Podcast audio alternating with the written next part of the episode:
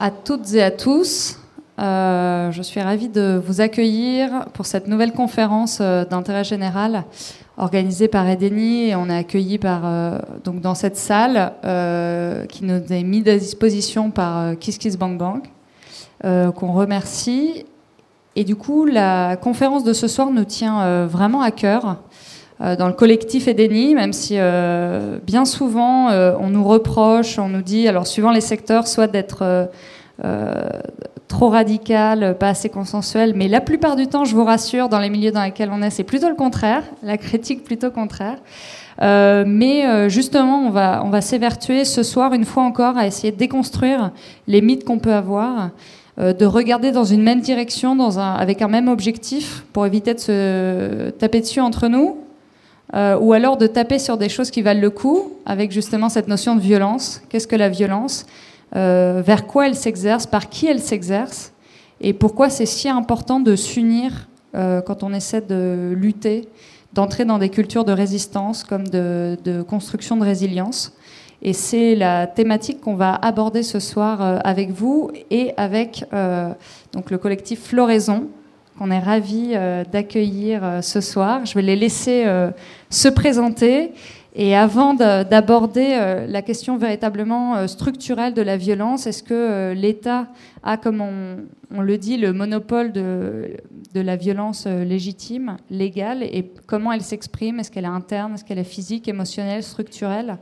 On va voir aussi comment déconstruire l'écologie libérale euh, par rapport à l'écologie radicale. Qu'est-ce que ça veut dire euh, Pourquoi les éco-gestes ou euh, le zéro déchet ou d'autres choses ne suffisent pas et sont même parfois un leurre qui freine le fait de pouvoir arriver plus rapidement à un objectif concret, réaliste et utile? Et dans ce cadre-là, j'aimerais savoir, avant de leur passer la, la main, qui a déjà écouté les podcasts Floraison? Ok. Ils sont ravis. voilà, on a la réponse. Super. Euh, on est ravis, on va pouvoir aller bien loin avec vous euh, ce soir. Du coup, c'est chouette. Et euh, bah, du coup, je vous laisse vous présenter. Bah, du coup, bah, merci. Du coup, on a préparé normalement une, conférence, une première partie, voilà, où on parle, ensuite des échanges mais il se trouve que vous êtes une grande majorité à déjà connaître euh, un peu, euh, en tout cas, euh, notre boulot. donc on va peut-être aller très vite sur la première partie qu'on avait préparée, où c'était justement une critique de l'écologie libérale. donc merci de nous avoir invités. Déjà, on est obligé, puisqu'on est stagiaire floraison, on est obligé de critiquer où on met les pieds. donc, bah, désolé, Hélène, on va mettre direct les pieds dans le plat. Euh, si on regarde le site internet euh, Edeni, euh, donc avec des bootcamps pour individus et entreprises qui veulent réussir leur transformation écologique ou souder leur équipe en quête de sens, nous, du coup, souvent, on critique ça à, floraison. C'est même. du coup, on est obligé de, critiquer un minimum ce sujet-là pour ensuite avancer sur euh, un peu plus loin euh, tous et tous ensemble. Euh, donc, culture de résistance et violence. on, avait, j'introduisais une partie qui s'appelle les illusions de l'écologie libérale, mais j'imagine que c'est quelque chose qui parle déjà à beaucoup d'entre vous ici. Il y avait un titre alternatif. non seulement ils nous vendent notre propre mort, mais le pire, c'est qu'on achète et qu'on en vante les mérites. Euh, vraiment, je vais passer vite.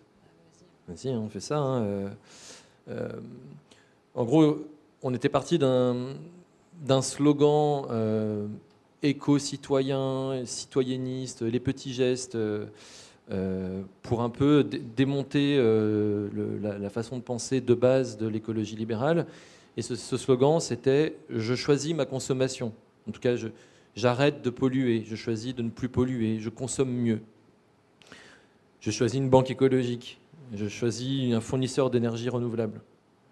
Et euh, en fait, en partant de ce slogan, en le divisant en trois, je choisis ma consommation, en montrant qu'en fait les trois sont des piliers de la façon de penser l'écologie de façon libérale. Donc le je, l'individualisme, le je choisis, c'est choisis librement car je suis libre. dans quelle mesure est-ce qu'on choisit librement dans une, quand il y a des déterminismes sociaux Et ma consommation, qu'est-ce que c'est ma consommation? C'est finalement choisir dans un panel de, marchandises, numéro 1, numéro 2, numéro 3. Et euh, donc on, va quand même passer euh, peut-être 10 minutes sur ce, sur ce... Même pas du tout, vas-y, on passe. Du coup, en fait, on, en fera un article sur le blog. Solution. Et, euh, et on, on se contentera de dire que au slogan éco-citoyen Je choisis ma consommation, je choisis de mieux consommer, nous pouvons plus raisonnablement lui substituer, par exemple, nous, au lieu de je, nous réorganisons la production, ou nous nous organisons pour ne plus jamais travailler, ou nous résistons à la civilisation industrielle. Du coup, on va enchaîner direct sur le mythe de la non-violence. Bah oui. C'est quand même ce qui est le plus intéressant. Euh, bah merci beaucoup d'être euh, aussi nombreux et nombreuses euh, ce soir. Ça, fait toujours chaud au cœur. Mythe, surtout pour parler de non-violence et du, mythe de la non-violence, du, dogmatisme qu'il y, a, derrière cette façon de militer ou de s'engager. nous, ça nous donne beaucoup d'espoir de voir qu'il y a des gens qui veulent parler de non-violence et peut-être de la dépasser. Euh, donc le, mythe de la non-violence, c'est une croyance qui est, euh, encore tenace dans le mouvement euh, écologiste et dans d'autres mouvements militants, et nous empêche de, penser de manière plus stratégique. Bien sûr, quand on voit que cette question est taboue, celle de la violence, qui exerce la violence, comme tu le disais très bien Hélène, et c'est une tension permanente qu'on voit dans l'ensemble du mouvement écologiste, on le voit dans les marches pour le climat, on l'a vu le 21 septembre 2019, on le voit dans Extinction Rebellion, euh, toujours cette question de, comment nos stratégies sont violentes ou non euh, nous interroge et en tout cas alimente énormément les médias et nous fait euh, un peu se taper les uns sur les autres. Donc pour cette conférence et, cette présentation, on reprend énormément le livre Comment la non-violence protège l'État de Peter Gaderloos, traduit par Nicolas Cazot aux éditions libres, qui va déconstruire le mythe de la non-violence euh, le dépasser au plus vite, donc ça pour plusieurs raisons. Euh, qu'on va aborder donc successivement. On va vraiment reprendre les chapitres du livre. Euh, donc tout d'abord, s'opposer à l'État. comme tu disais, l'État, le monopole de la, violence légitime, comme le disait ce très, cher Max Weber. Euh, mais en fait, l'État, c'est pas le problème. Enfin, c'est en fait, ça fait partie du problème. L'État et le capital sont les deux faces d'une même pièce. Il faut vraiment comprendre ça pour euh, euh, affronter et dépasser la non-violence et le dogme de la non-violence. Donc, comme Guéderloos, nous, nous souscrivons à, bah, je pense si vous connaissez un peu Floraison, à la pensée anarchiste, que l'État doit être combattu car il est un outil de domination euh, et de toute façon, quand la justice de l'État n'est que violence, la violence du peuple n'est que justice. Donc pour en savoir plus sur cette question-là, euh, on vous invite vraiment à réécouter ou écouter euh, le podcast consacré à Malatesta ou celui de, du Puy-Déry qu'on a fait sur le blog. On nous a conseillé aussi la lecture de L'anarchie expliquée à mon père, qui est ultra didactique un des premiers arguments euh, contre la non-violence, en fait, on, va, cible la non-violence parce qu'en fait, c'est souvent un slogan, euh, voire même, ça fait partie même du nom des organisations. Hein. On se demande pourquoi on est obsédé par euh, la non-violence. Il y a des organisations qui s'appellent Action non-violente. C'est le nom de l'organisation. On n'est pas là pour faire la critique de l'organisation, mais on est là pour dire que la non-violence est inefficace. en fait, l'idéologie on parle vraiment du dogme en fait qui soutient la non-violence, cette idéologie, elle a, prouvé son inefficacité. Parce qu'en fait, elle ne, permet aucune euh, victoire à portée révolutionnaire. Toutes les luttes qui ont euh, mené à des résultats impliquent une diversité des tactiques. Euh, c'est, en fait, il faut savoir vraiment quel est l'objectif. Si l'objectif c'est de, dans une entreprise, de, de, réduire les pailles en plastique, de plus en avoir des gobelets, effectivement, quelques arguments bien raisonnés, bien choisis, parfois ça va suffire. Par contre, si on veut vraiment provoquer des changements sociaux majeurs, euh, euh, dépasser le capitalisme, dépasser euh, le patriarcat, il va falloir des arguments un peu plus convaincants que juste la persuasion morale. pourquoi, pourquoi je dis que c'est inefficace et que ça a prouvé son échec? Parce qu'en fait, le, dogme de la non-violence, il se base sur une réécriture méthodique de l'histoire avec des figures un peu qui reviennent, euh, Gandhi, euh, Mandela, euh, Luther King, le Vietnam. En fait, c'est... Bah, on peut les prendre un par un, en fait. Hein. Gandhi, le mythe qui, de, de, la résistance non violente qui, qui renverserait l'impérialisme britannique, ça efface... Déjà, ça, ça, écrit l'histoire en mettant Gandhi au centre du mouvement décolonial et, euh, et à la tête. C'est-à-dire la non-violence serait la colonne vertébrale du mouvement. Euh, et donc, d'une, ça prétendrait que l'Inde a été euh, libérée, ce qui est fortement doutable vu que c'est une organisation néocoloniale, et que deux, c'était une lutte non violente, alors que c'est, par exemple, oublier le rôle de personnes comme Bhagat Singh, qui ont utilisé d'autres tactiques mais c'est évidemment une réécriture de l'histoire euh, qui, euh, qui, est située, qui provient de milieux euh, occidentaux, et c'est classiste. un autre mouvement, c'est celui des droits civiques aux États-Unis. Pareil, on, se centre sur Martin Luther King. On oublie d'autres organisations, par exemple des Black Panthers. et on oublie que la majorité des revendications du mouvement n'ont pas abouti c'est-à-dire euh, la libération euh, des Noirs, qui était réclamée, euh, l'égalité n'a pas eu lieu. Et il y a eu des émeutes, il y a eu des reprises de contrôle de certains quartiers, il y a eu des batailles contre les policiers, des destructions de voitures de police. l'essentiel des victoires, et ce n'est pas une victoire complète, mais l'essentiel des victoires dans le mouvement des droits civiques n'ont eu lieu qu'une fois que les Noirs ont montré qu'en fait, ils ne resteraient pas éternellement pacifistes. Euh, il y a un argument, on l'entend moins en France, mais c'est celui de la guerre du Vietnam, parce que là, les arguments de Gelderlo, c'est surtout le contexte nord-américain, euh, mais ça, paraît hallucinant, mais il y a des personnes qui prétendent que euh, la guerre au Vietnam, ça a arrêté grâce à un mouvement anti-guerre non violent. Ce qui est mais juste une insulte à toutes les personnes qui euh, sur place ont résisté, mais il faut voir dans quelles conditions. la résistance s'est organisée au Vietnam euh, dans la jungle, en, creusant des, centres de résistance euh, souterrains, en se cachant, en pratiquant l'art de la guérilla, en, harcelant systématiquement l'armée la plus puissante du monde jusqu'à ce qu'elle se retire. elle a été défaite militairement. Ce n'était pas, pas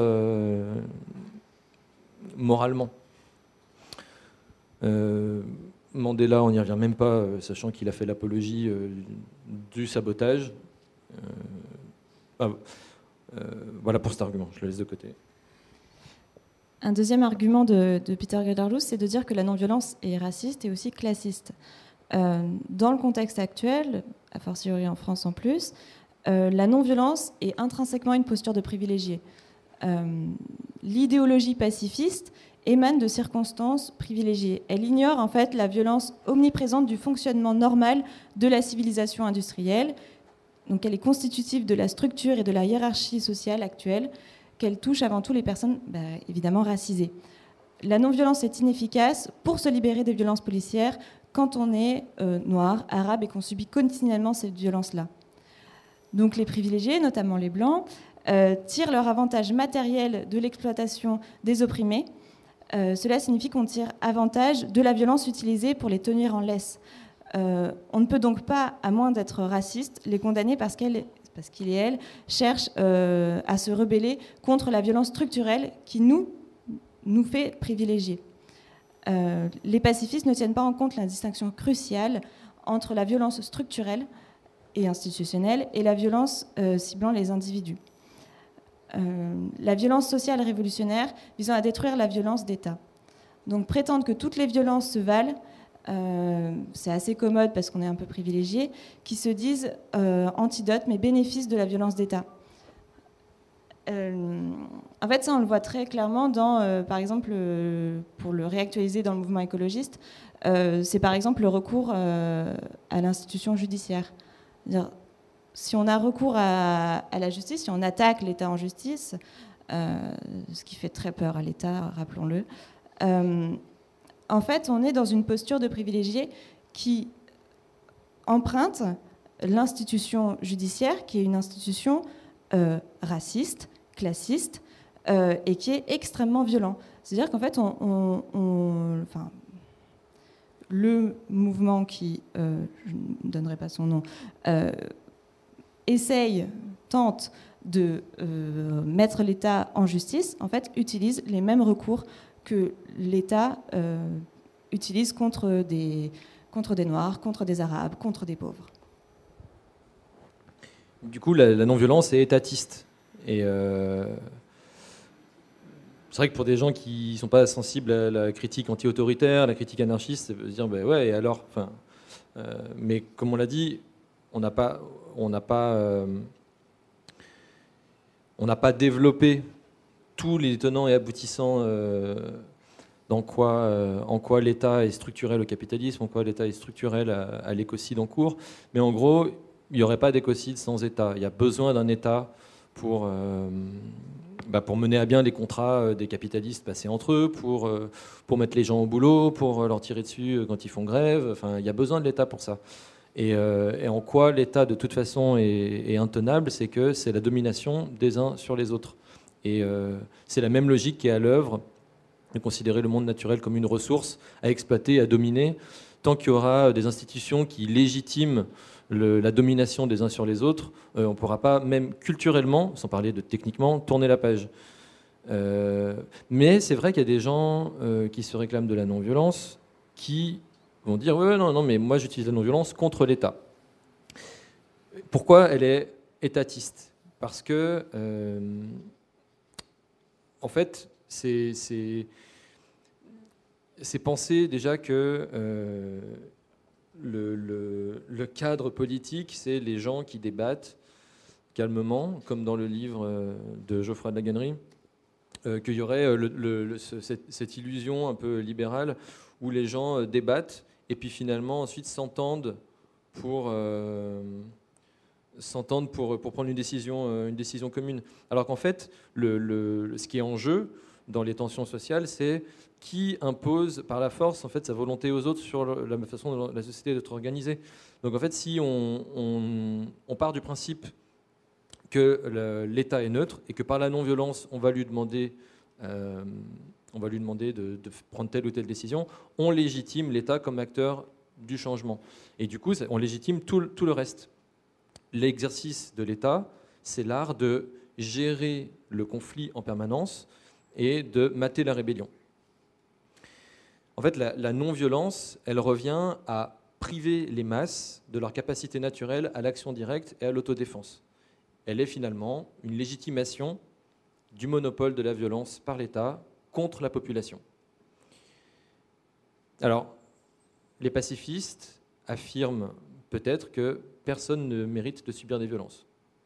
D'ailleurs, on l'a vu quand, euh, quand sur le fameux blocage d'un pont, euh, il y a eu des, donc des, tags euh, pour les victimes des violences policières qui ont été effacés et, et puis remplacés finalement par une indignation contre toutes les victimes des violences.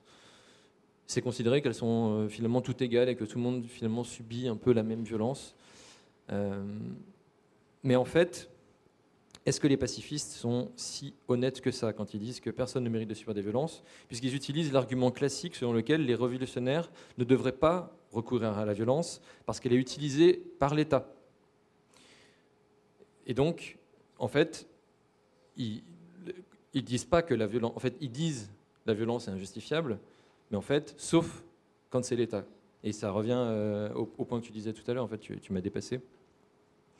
C'est euh, nous, ça nous dérange vraiment parce qu'en fait, ça aide les, ça aide l'État à avoir l'air euh, inoffensif et euh, en donnant l'impression qu'il tolère une critique, qui ne, qui ne menace pas fondamentalement sa constitution.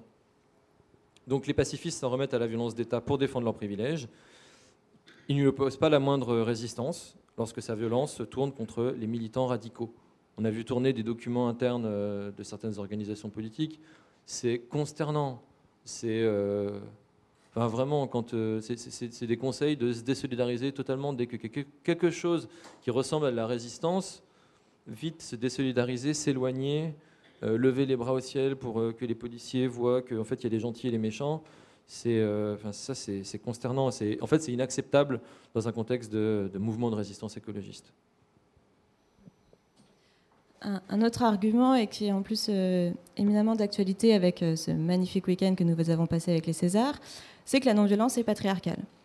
Euh, donc je vous apprends, j'espère rien, en vous disant que le patriarcat repose sur une hiérarchie.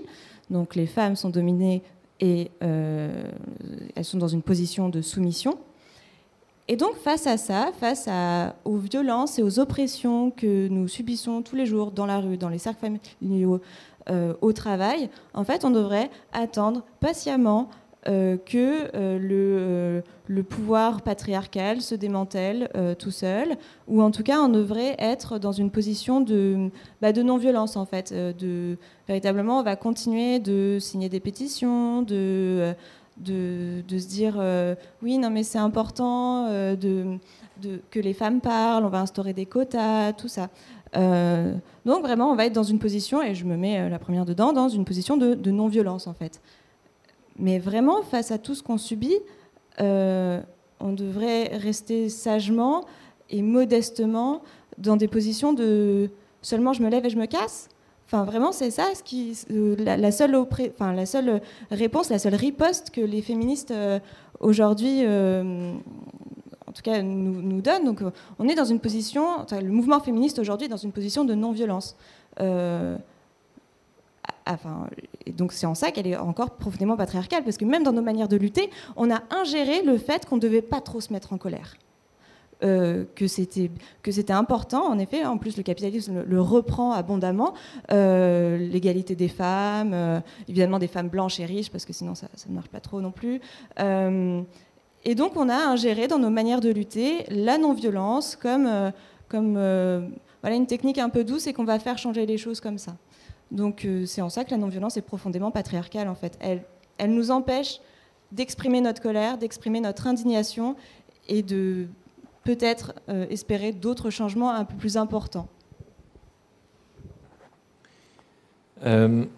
Ensuite, moi, il y a un passage que j'aime beaucoup dans ce livre et du coup, euh, on a pris plaisir à le, résumer.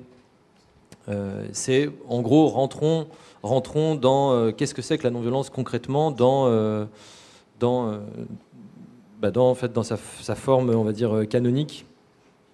que, de quoi on parle en fait quand on parle de la non-violence et d'un point de vue stratégique et tactique.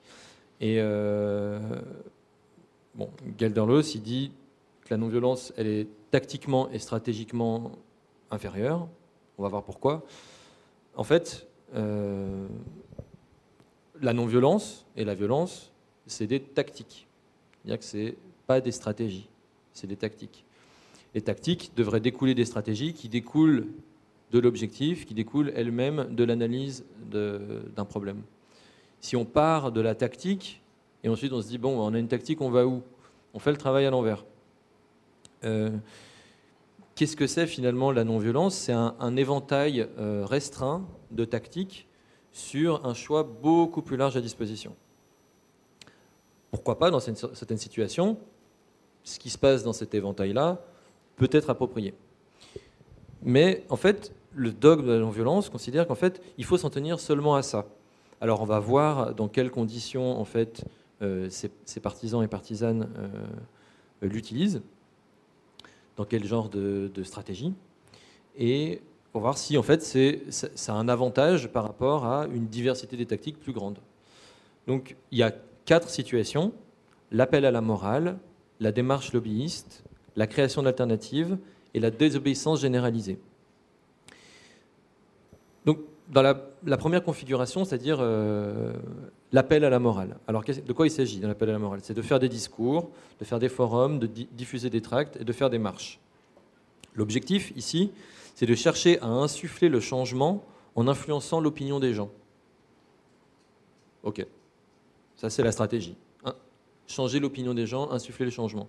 Et du coup, les, partisans de la non-violence nous disent c'est c'est la meilleure façon en, se limitant à ce, petit éventail, discours, forum, tract, marche, de convaincre.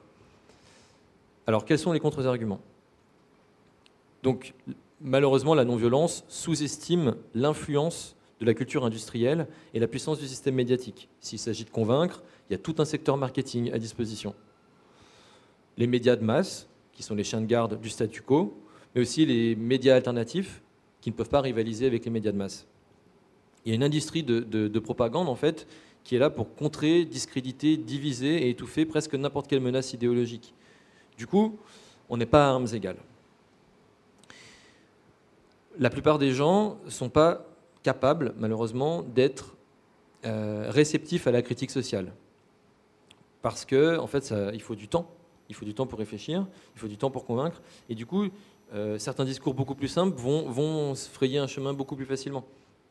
Euh, et du coup, c'est un piège, en fait, c'est un travers des, activistes qui vont devoir réduire, simplifier le discours le, plus vite possible et du coup sortir des clichés et des platitudes. Ça, c'est une des limites de, de l'appel à la morale. les idées, on l'a dit dans, un article libéral radical,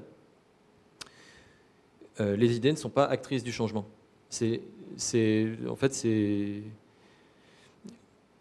c'est encore un moyen de personnes privilégiées de justifier euh, leurs privilèges. Euh, vous avez beau en fait essayer de convaincre des personnes privilégiées, la majorité sera réfractaire à, penser différemment. Elles sont très très très douées pour rationaliser en fait leurs privilèges, parce qu'on n'aime pas être des mauvaises personnes. C'est normal. Donc en fait, euh, dire euh, non, non, mais euh, soit ignorer la question, soit dire non, non, mais c'est naturel ou c'est parce que je mérite. Enfin l'appel à la morale tout seul contre les personnes privilégiées, c'est difficile à cause de ça, à cause du déni. si vous vous dites non, mais en fait, l'objectif de, de notre acte, de nos marches, c'est de diffuser de l'information. Ok, c'est très efficace, mais c'est encore plus efficace associé à des stratégies radicales. Et si, ça, ça, me fait rire. Euh, c'est toujours de dire, on a fait une marche non violente, et il y a des gens, ils ont, euh, je me mets dans la peau d'un militant euh, non violent. Il y a des gens, ils ont cassé à côté, et du coup, ils ont détourné toute l'attention euh, des médias. Et évidemment, évidemment, on parle que de la violence. Et du coup, ça nous détourne de nous ce qu'on voulait dire. C'est la preuve que des stratégies plus radicales attirent plus l'attention. Donc, s'il s'agit d'attirer l'attention des médias, ben, pourquoi, pourquoi se désolidariser tout de suite de quelque chose qui attire l'attention plutôt que de dire, sans les condamner, ce qu'ils ont fait, ça ne serait pas arrivé, si ce qu'on avait dit, vous l'aviez écouté avant. Et comme ça, chaque groupe, chaque stratégie profite l'une des autres.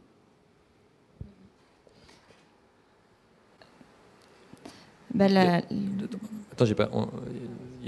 Bah si, si. Bah, le... la démarche lobbyiste. Euh, la démarche lobbyiste qui est, euh, qui est encore très présente euh, dans, dans le mouvement écolo. Hein. Donc, demander publiquement aux dirigeants et aux dirigeantes, souvent des dirigeants, euh, de, changer, en fait, d'avoir des, bonnes pratiques. Bref, l'objectif, en fait, c'est d'être écouté par les politiciens. Voilà, donc les entreprises sont les meilleurs lobbyistes hein, et leur puissance financière est, toujours supérieure. En fait, on, on aura beau dire euh, je ne sais plus combien elle a fait euh, notre affaire à tous, euh, comme. 3 millions enfin, C'était très fort. Est-ce que ça a changé quelque chose? Est-ce que vraiment les entreprises nous ont écoutés? Les lobbies enfin, le lobbying conduit à une structuration hiérarchique de la lutte et donc de facto en fait l'affaiblit. les activistes deviennent des moutons qui portent une pancarte en fait, qui pendant qu'une petite élite avide d'obtenir en effet l'écoute des puissants, accapare le pouvoir. Donc vraiment, en fait, la non-violence, dans une démarche lobbying, de lobbying, va faire des hiérarchies au sein même du mouvement. Euh, la seule façon d'influencer l'État euh, dans des intérêts qui sont diamétralement opposés euh, est de menacer son existence. Donc les activistes sont, menés dans une impasse en fait finalement et risquent d'abandonner si l'organisation ne crie pas victoire au, moindre compromis. Et on le voit très bien avec le, enfin avec le, encore une fois avec le mouvement écologiste, c'est de dire oui on a des victoires, chouette, quelle victoire on a eue. Et en fait, c'est ça, on nous conforte dans cette position de, soumission et de, de, demande perpétuelle à l'institution et, euh, à l'État, euh, qui en fait nous répond en nous donnant des petites miettes comme ça. Et la, vraie question qu'on pose, c'est est-ce qu'on a le temps, encore aujourd'hui, de se contenter des miettes de ce que nous donne l'État par des pétitions euh, en ligne? Euh, une autre stratégie non violente, la création d'alternatives. Alternatives alimentaires, alternatives économiques, habitat alternatif. Donc l'objectif, c'est de prouver, euh, ici et maintenant, euh, par l'exemple, qu'une société peut être autonome et que le capitalisme n'est pas désirable. On n'a rien contre ça, c'est formidable. Créer, créer des alternatives, c'est formidable.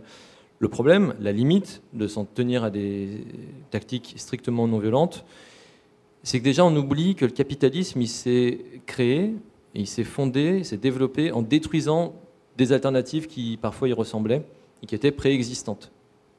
Il n'y a aucune raison qu'il s'arrête. Euh, où créer?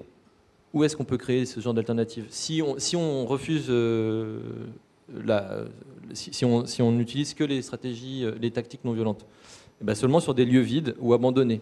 On peut pas, on peut pas bloquer, on peut pas investir des lieux, euh, d'autres lieux. On peut pas venir remplacer l'existant, puisque ça, sort en fait du dogme de la non-violence. Ensuite, le gouvernement, et on l'a vu, on l'a vu. Enfin, il faut se, il faut se, faut, s'aveugler euh, puissance 1000 pour pas voir que le gouvernement va rester les, bras croisés pour mener ses expériences. Dès qu'il y a des expériences qui sont menées, qui montrent que ça fonctionne, c'est voué à être menacé par l'État. Parce qu'il a toujours réprimé en fait, ces espaces autonomes. Euh, et d'ailleurs, dans le podcast avec Jérôme Bachet, quand, euh, on a discuté de, de, son livre sur le mouvement des Gilets jaunes, euh, il nous expliquait que la création de zones libres, notamment au Chiapas, se gagne par une résistance offensive. Et on sort, on est obligé de sortir du dogme très serré de la non-violence. Et puis évidemment, construire, c'est bien, mais ce n'est pas suffisant. Il faut détruire l'existant et défendre les espaces autonomes ainsi créés pour pouvoir se libérer de la domination. Une autre stratégie du dogmatisme de la non-violence se fonde sur la désobéissance généralisée.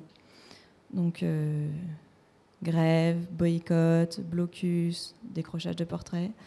Donc là, l'objectif, en fait, c'est de renforcer le système en le mettant euh, à l'arrêt ou en l'interpellant. Euh, qu'est-ce qui se passe dans la réalité? Euh, Le pouvoir n'est pas renversé. L'État et l'armée est beaucoup plus, être beaucoup plus répressive sur, une barricade, ils, vont la, ils, vont l'enlever sans problème. Et face à ce pouvoir-là, en fait, il y a, on aura beau euh, s'accrocher les mains, euh, ils, vont en tout cas démanteler la désobéissance qui se passe à ce point X.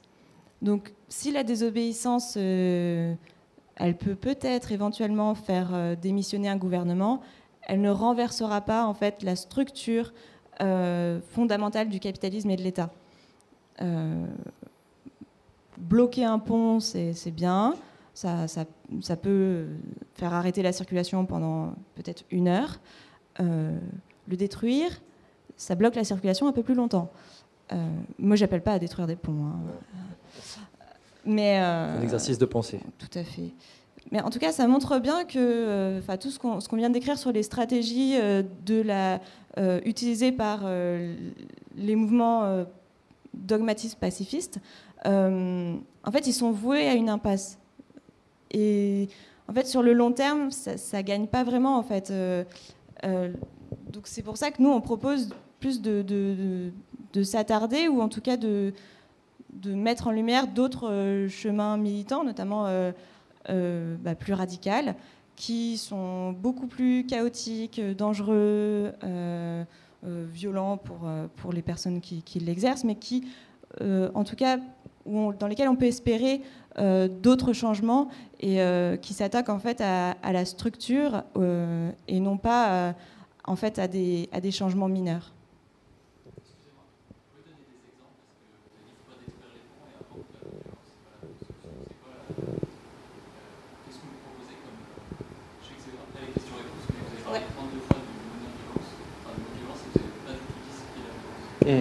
La violence, c'est quelque chose de très. Euh, en fait, justement, le problème du dogmatisme de la non-violence, c'est que personne ne dit ce que ça veut dire la violence.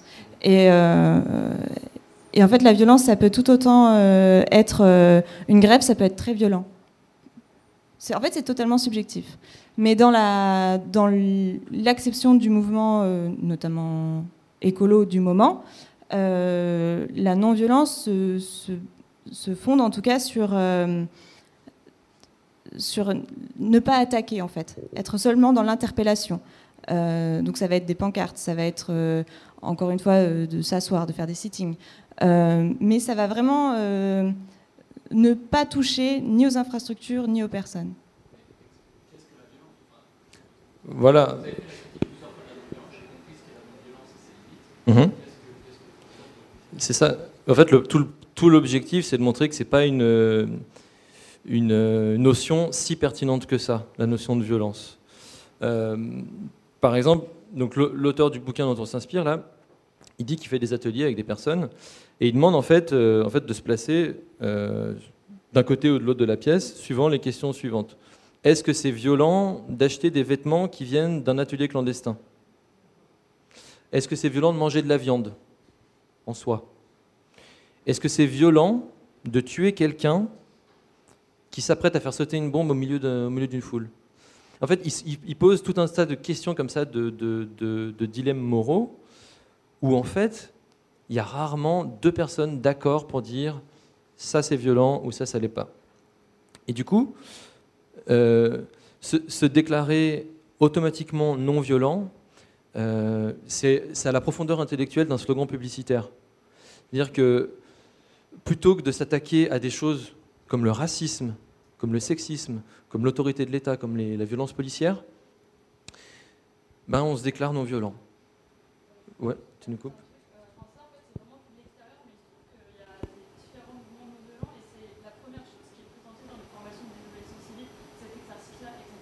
Mmh. de se positionner.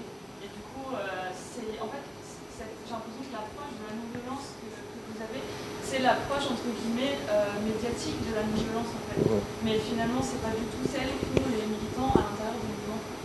Enfin, vous, est-ce que je peux dire bah, un petit peu, mais on a vu des documents et on a vu aussi ce qui s'est passé euh, les derniers mois entre le G7 à Biarritz, entre les marches pour le climat, euh, les gilets jaunes, les non, les non convergences de lutte entre gilets jaunes et, mouvements euh, écolos. Et force est de constater qu'il euh, il reste un dogme hein, et qu'il n'est pas seulement entretenu par les médias, mais par les organisateurs eux-mêmes. Et je ne dis pas tous les militants, hein, vraiment. Parce que si, pour, pour, parler avec des militants, on voit que c'est des tensions internes énormes hmm. entre la base et le sommet. Mais n'empêche, sur le terrain, on a vu des gens protéger des banques à Biarritz. On a vu des gens, euh, enfin, des désolidarisations euh, insupportables en fait sur le terrain. Et peut-être on, peut-être on, Non, mais c'est vrai que c'est intéressant. On n'a pas défini déjà euh, dès le début euh, ce qu'était la violence, entre les violences légitimes, les violences euh, d'État, les violences individuelles.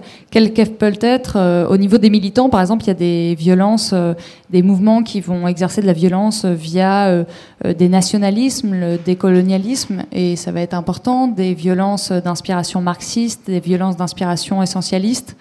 Euh, dans les violences d'État, il y a des violences internes, donc le maintien de l'ordre qui peut avoir des conceptions euh, très différentes. Par exemple, en Allemagne, euh, les, forces de l'ordre sont invitées à retirer leur casque lorsqu'elles sont officiellement en maintien de l'ordre, alors qu'en France, on, insiste, on assiste à une, un autoritarisme grandissant et surtout, nos CRS, maintenant, c'est des Robocop qui, en fait, fixent un seuil de la violence euh, qui n'est pas du côté des militants, mais qui est dans cet euh, renforcement de la préparation à l'acte violent et du contact des forces de l'ordre qui n'était pas du tout prévu à la base. Puisque euh, quand on remonte dans l'institutionnalisation de la violence par les corps étatiques, c'était vraiment la représentation du pouvoir. Alors du pouvoir divin qui s'exerçait par le pouvoir souverain. Et donc le, le souverain avait tout à fait le droit d'exercer une violence sur les paysans, par exemple. Si les paysans se rebellaient, on allait les tuer et euh, il n'y avait même pas de débat puisque euh, le pouvoir s'exerçait euh, du souverain via une, puissance divine. Le problème, quand il y a eu la révolution, on était bien emmerdés, enfin l'État et la puissance étaient bien emmerdés de se dire merde, qu'est-ce qu'on va pouvoir inventer pour exercer une, violence puisque désormais on est censé représenter le peuple. Euh, le peuple, il va pas euh, s'auto-mutiler, euh, s'auto-suicider. Donc, si on est un représentant du peuple, comment on fait pour pouvoir exercer cette violence? Et du coup, on est passé par OK, on va essayer de mettre une violence qui va être le moins au contact possible. On ne tue plus. Et du coup, on va utiliser des canaux à eau, on va utiliser une violence symbolique, on va utiliser une violence systémique qui sépare systématiquement les riches et les pauvres, qui dès le plus jeune âge, on est tous issus et toutes ici d'un déterminisme social extrêmement fort qui, dès notre plus jeune âge, nous montre très bien quelle est notre place, à quelle classe on appartient, et là où il faudra surtout pas dépasser, outrepasser euh, nos, droits, et, là où on nous place, qu'on soit racialisé, euh, qu'on soit euh, sexualisé, qu'on soit d'une classe ou d'une autre, qu'on soit femme, qu'on soit homme, qu'on soit parisien ou qu'on soit provincial, qu'on soit de la campagne ou pas. Et ça déjà, c'est une violence euh, perfide, ressenti de tous les instants, qui s'instaure et qui se distille sans pour autant rentrer au contact. Euh, sauf qu'au bout d'un moment, euh, comme c'est très bien écrit dans le film Dirty Weekend que je vous invite à, lire, qui est juste incroyable, avec Bella, cette héroïne qui va finir par exercer son autodéfense à la suite de, mouvements bah, comme Black Panthers, mais même encore bien avant, hein, les, premiers mouvements décoloniaux et euh, d'anciennes esclaves étaient les premiers mouvements qui ont mis en place de l'autodéfense face à une violence qui était tout à fait légitime, parce que légale, enfin perçue comme légitime. Et au contraire, les esclaves, eux, ils exerçaient un droit à la vie, un droit à la survie d'autodéfense. Là, c'était considéré comme violent. Euh, et, pour les femmes, c'est un peu pareil. C'est-à-dire que dès qu'une femme va essayer de se défendre face à des menaces qui sont euh, systémiques depuis euh, sa plus tendre enfance. On lui dit faut pas mettre une jupe courte quand tu sors la nuit, faut pas faire ceci, faut pas faire cela, baisse la tête, euh, apprends. Et ben quand tout d'un coup elle va se défendre et elle va dire espèce de sale dégueulasse, gros porc, va-t'en, là ça va être considéré comme une hystérie, un appel à la violence, ou alors quand on va vouloir défendre des corps comme dans le dans le mouvement antispéciste abolitionniste, on va vouloir euh, des corps euh, qui ne peuvent pas le faire. Là, on va considérer comme violent de, détruire un abattoir, alors que, évidemment, que la violence euh, première, elle ne se situe pas là. Sauf que comme on n'a plus l'habitude de définir cette violence, et c'est peut-être ça sur lequel on va pouvoir débattre, de dire qu'est-ce qui est le plus violent, qu'est-ce que vous ressentez, vous, comme violence au quotidien, pour essayer de dépasser peut-être une violence d'un côté et non-violence de l'autre, euh, mais de se dire, en fait, la question, c'est pas du tout de la violence ou de la non-violence, c'est est-ce qu'on est dans le temps court, est-ce qu'on est dans le temps long, et comme vous l'avez dit, est-ce qu'on est dans la tactique ou est-ce qu'on est dans la stratégie? Et, de se dire que finalement, à un moment donné, le fait de rentrer en autodéfense pour le vivant, pour notre survie, ça peut passer par de la violence. Et, c'est violent pour nous-mêmes. si vous connaissez les expériences de Milgram, euh, qui montre à quel point on peut être soumis au biais d'autorité et donc euh, continuer à appuyer sur un bouton qui envoie des décharges euh, à quelqu'un de l'autre côté d'une vie de santin et, et, en fait devenir tous des SS parce qu'il y a un mec en blouse blanche qui nous le demande. En réalité, dans 80% des personnes qui atteignent la charge létale, elles vont se retrouver elles-mêmes en situation de choc post-traumatique. C'est-à-dire que les personnes qui exercent de la violence tout en sachant euh, suivant leur propre conviction que c'est mal, elles-mêmes sont violentées, euh, vont être euh, transpirées, se sentir mal, etc. Donc peut-être avoir être plus bienveillants les uns les autres, construire des coopérations dans cette lutte et reconnaître que des personnes qui auront le courage de faire des actes violents, c'est pas du tout pour le plaisir de la violence. Je pense que personne n'aime la violence. En revanche, on peut aimer la justice et au nom de cette justice, euh, se faire violence soi-même pour, à un moment donné, exercer une, résistance qui va être assimilée à de l'autodéfense, qui elle-même peut être une euh, autodéfense euh, active. Et du coup, j'aimerais bien citer cette, cette phrase qu'on retrouve dans le, euh, merveilleux livre, euh, donc thèse de Elsa Dorlin, qui s'appelle Se défendre, euh, si vous ne le connaissez pas. Voilà, c'est celui-là aux, éditions Zone, voilà, qui a fait de, merveilleux ouvrages aussi, qui a publié.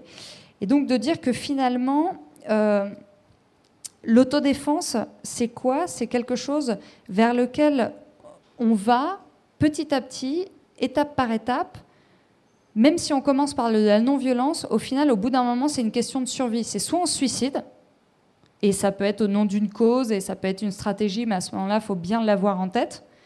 Soit il va falloir prendre les armes et, euh, se dire on va devoir opposer une, résistance euh, active. Et euh, c'est ce qu'on a observé aussi dans le, mouvement de défense contre le Ku Klux Klan, où en fait on avait besoin de prendre des armes. Alors moi en tant que blanche cisgenre hétérosexuelle née en France, j'ai pas eu à, le subir, mais en revanche j'ai déjà eu subir des violences sexuelles.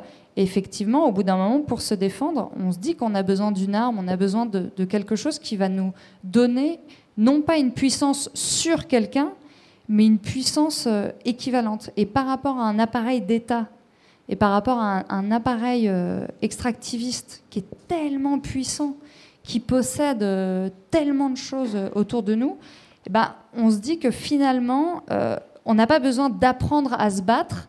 En revanche, on a peut-être besoin de désapprendre à ne pas se battre, qui est peut-être un des plus grands dogmes dans lesquels on a été, été bah, distillé, bercé depuis notre enfance en fait, effet, euh, opposer non-violence et violence, euh, c'est abstrait. Euh, par contre, la non-violence est vraiment théorisée et vraiment revendiquée par beaucoup de mouvements. Et du coup, en fait, ça empêche un dialogue, ça empêche une diversité de stratégies par rapport à d'autres conceptions de la lutte. Et moi, je l'ai beaucoup expérimenté, notamment si on parle de... Enfin, moi, je suis gilet jaune quand on nous a dit non, venez pas rejoindre la marche pour le climat parce que vous êtes violent, dans ces cas-là, en fait, enfin, le, ça veut dire qu'il n'y a pas de dialogue possible, il n'y a pas de diversité de stratégies possible au sein même d'une même manifestation. Pareil, euh, le mouvement contre les violences faites aux femmes en novembre, la non-possibilité d'un cortège de tête, euh, donc la non-possibilité d'une diversité des tactiques au sein même de la manifestation, pose problème. La désolidarisation, on a assisté au procès de Vincent Verza, la désolidarisation par rapport au mouvement des Gilets jaunes et par rapport à la violence euh, qui peut s'exercer. Ah oui, c'était pas que Vincent, pardon. Euh, de tous les décrocheurs et décrocheuses de portraits. Euh, il y a une véritable désolidarisation et donc, en fait, la non-violence est vue comme le, la seule manière et la seule stratégie, en tout cas elle est présentée comme ça. Ça ne veut pas dire que les militants et militantes ne se posent pas des questions sur ça.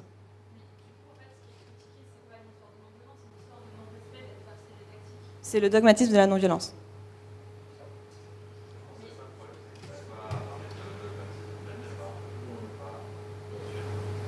Parce que ce qui fait problème, c'est la non-violence dogmatique. Ah, en fait, plutôt que de se focaliser là-dessus, parce que j'ai l'impression que là, c'est un peu ce qui se passe, on se focalise sur la non-violence dogmatique, mais en quoi est-ce que c'est vraiment en quoi est-ce que la non-violence dogmatique est vraiment un frein à, excusez-moi l'expression, mais genre le camp anticapitaliste En quoi est-ce que ça empêche le mouvement d'aller plus loin?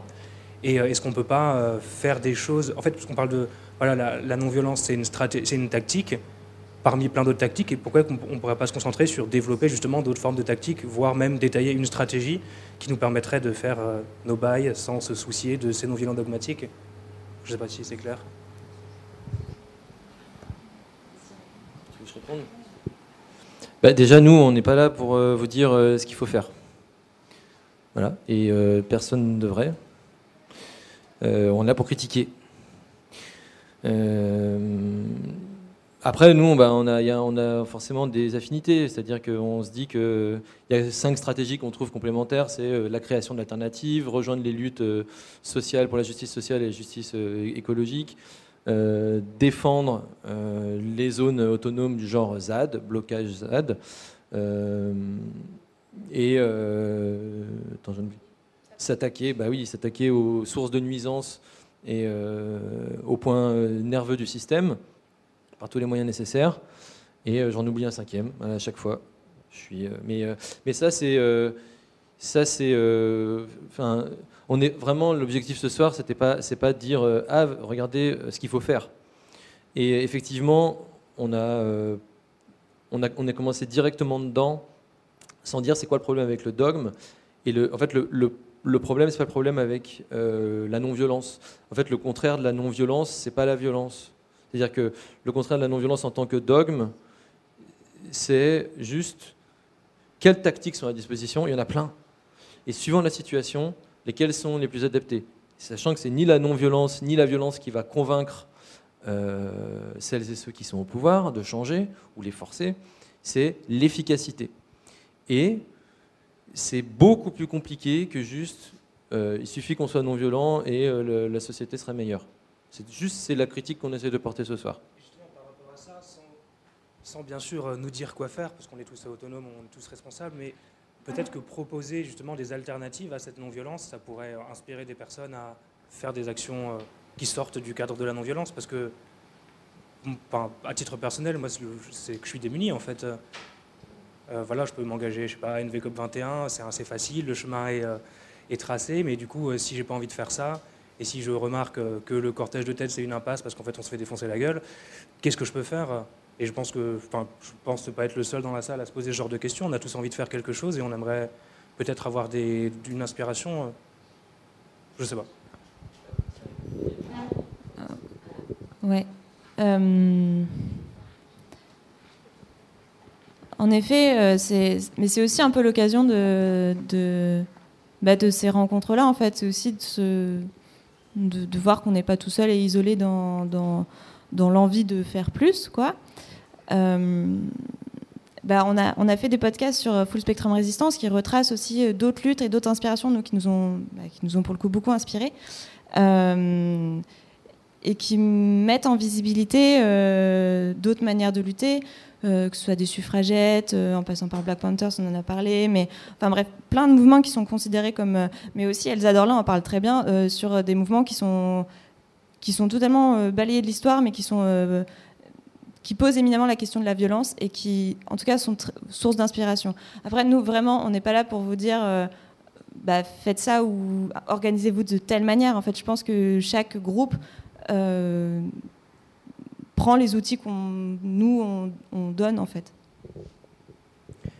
Du coup, ouais, juste une réponse, enfin moi une idée que, que j'ai qui me vient, euh, bah, pourquoi pas organiser euh, un événement ou euh, un apéro avec tes potes, cercle proche, et puis ensuite faire, enfin aller plus loin, où bah, justement tu parles des problématiques climatiques et environnementales, expliquer bah, pourquoi aujourd'hui on doit changer, pourquoi on doit se mettre plus en action, pourquoi on doit tous intégrer des petits gestes, quelles sont les causes-conséquences du dérèglement climatique, quels sont l'impact de nos actions au quotidien sur l'environnement et quelles sont les solutions qu'on peut mettre en place nous à notre échelle, plus globalement, comment aller voir sa mairie, comment aller voir le syndic de son immeuble. Enfin, voilà, je pense que c'est une, euh, une, bonne manière euh, d'agir aujourd'hui, euh, d'aller rencontrer et d'aller expliquer, parce que si vous, vous savez pourquoi on est là, bah, plein de gens dehors ne savent pas forcément, donc ça peut peut-être être un moyen, et pour le coup, bah, c'est non violent d'expliquer.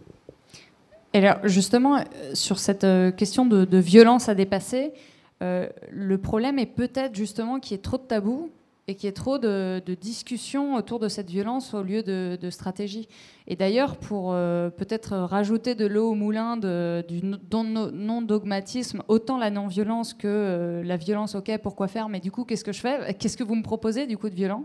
Il y a aussi, par exemple, le collectif Désobéissance libertaire qui a écrit un livre en réponse euh, à Peter Gilderlos. Et je pense que c'est important dans, un souci de transparence et, de donner un maximum d'outils de réflexion, de pouvoir débattre aussi euh, sur ça, dont je vous lis euh, la quatrième de couverture.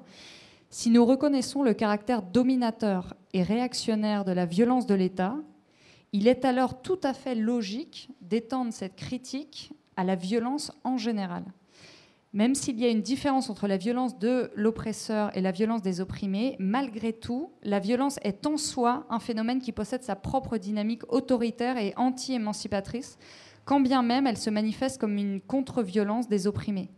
C'est pourquoi la critique radicale de la violence est toujours en même temps aussi une critique radicale de la domination, et elle est par là ainsi une partie intégrante absolument nécessaire de la théorie et de la pratique anarchiste et avec deux peurs. C'est que d'une part, la violence euh, des les transforme en dominants, ou alors que la violence se diffuse et devienne un monde invivable, où l'autodéfense ne serait plus seulement autodéfense, mais attaque permanente les uns et les unes pour les autres.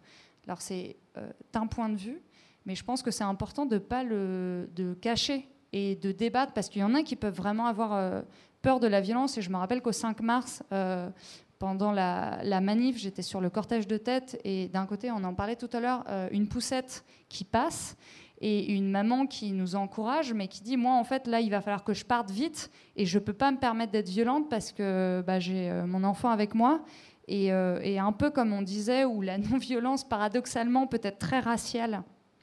parce qu'il n'y a que des gens qui peuvent se permettre de faire de la garde à vue et d'avoir des papiers qui peuvent y aller.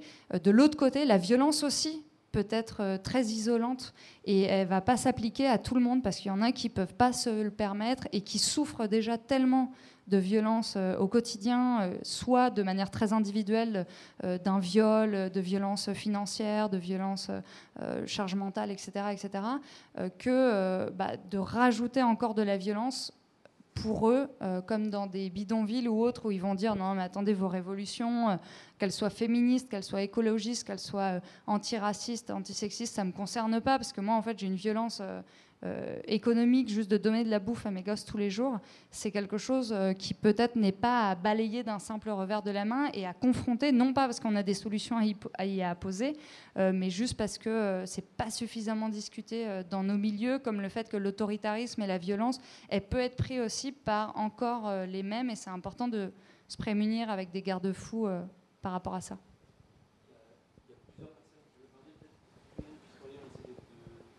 Prendre plein de questions d'un coup. Je vais tenter d'être super concis, mais j'en suis quasiment incapable. euh, ouais, la première chose que, chose que je voulais dire, c'est qu'en fait, euh, effectivement, vous avez beaucoup parlé du dogme de la non-violence. Et je vous rejoins sur un point, et c'est ce que tu as dit tout à l'heure, c'est que, euh, en fait, nul ne sait quelle stratégie sera la plus efficace. C'est une chose que j'avais partagée euh, avec, dans, une réunion d'Extinction Rebellion qui avait lieu à l'École normale supérieure. Et il y en a beaucoup qui étaient euh, à fond pour la non-violence et qui expliquaient qu'il n'y avait que la non-violence qui pouvait euh, nous aider, et une autre partie qui était pour, et ça commençait à être super chaud. Et ce qui était très marrant, c'est qu'on était dans une salle de l'école normale qui s'appelle la salle des résistants. Donc je, leur ai dit, Soyons un peu réalistes. Imaginez pendant la Seconde Guerre mondiale, vous avez les nazis qui sont sur place. Vous faites une stratégie non violente, sérieusement? Bah, Évidemment non. Et euh, il y a un film sur Gaulle qui vient de sortir aujourd'hui d'ailleurs, et je pense que ça va bien voilà, dans ce sens-là. Euh, alors, en revanche, j'ai le sentiment que votre détestation de l'État, qui est très très forte et qu'on a senti, vous aveugle totalement. C'est-à-dire qu'elle vous empêche totalement d'arriver à discerner ce qui euh, peut être utile ou ce qui peut être néfaste dans les institutions étatiques. Et moi, j'ai le sentiment, pour avoir beaucoup travaillé sur cette question de, l'anarchisme, que c'est aussi un méga dogme. Euh, c'est quasiment une religion pour les gens qui y croient à fond. Et que, euh, en fait, j'ai vraiment le sentiment que vous vous rendez pas compte que, mais on pourra en débattre à l'infini, que toute société a besoin d'une organisation et qu'on euh, a besoin de prendre des décisions pour le collectif et qu'on a besoin d'établir des règles communes et que ça, bah, d'une manière ou d'une autre, ça s'appelle l'État ou ça s'appelle, ça peut prendre des noms différents si on veut, mais de toute façon, à un moment donné, vous aurez une forme d'État. Et euh, je voulais finir sur un truc, c'est que euh, en fait, on peut imaginer de rejeter l'État comme vous l'avez fait là pendant une demi-heure pour plein plein de raisons qui sont certainement très bonnes, mais c'est un petit peu comme de refuser de boire de l'eau parce qu'elle est polluée. C'est pas parce que l'État, sous sa forme actuelle, euh, voilà, a plein plein de défauts que demain on n'aura pas besoin d'une organisation collective. Et donc c'est plus ça qu'il faut penser, c'est dépolluer l'État. Juste pour refermer, parce que sinon ça mènerait sur un autre débat. Aujourd'hui, la question n'était pas sur l'État, et pardon si ça a été euh, interprété comme ça, c'était sur la violence et donc la violence euh, d'État qui est voilà étatique qui est une des, prédominantes et analysée dans Se défendre, par exemple, d'Elsa Derlin ou par euh, Peter Gederlos, mais c'est pas du tout la question d'un État ou pas d'État. Hein. Euh, là, aujourd'hui, c'est une question très intéressante et à laquelle, euh, qui est déjà abordée aussi, notamment par, par la, théorie anarchiste et par Floraison, etc. Mais là, c'est pas du tout la question. On est vraiment sur la violence et restons là-dessus parce que sinon, ça va nous ouvrir trop de portes.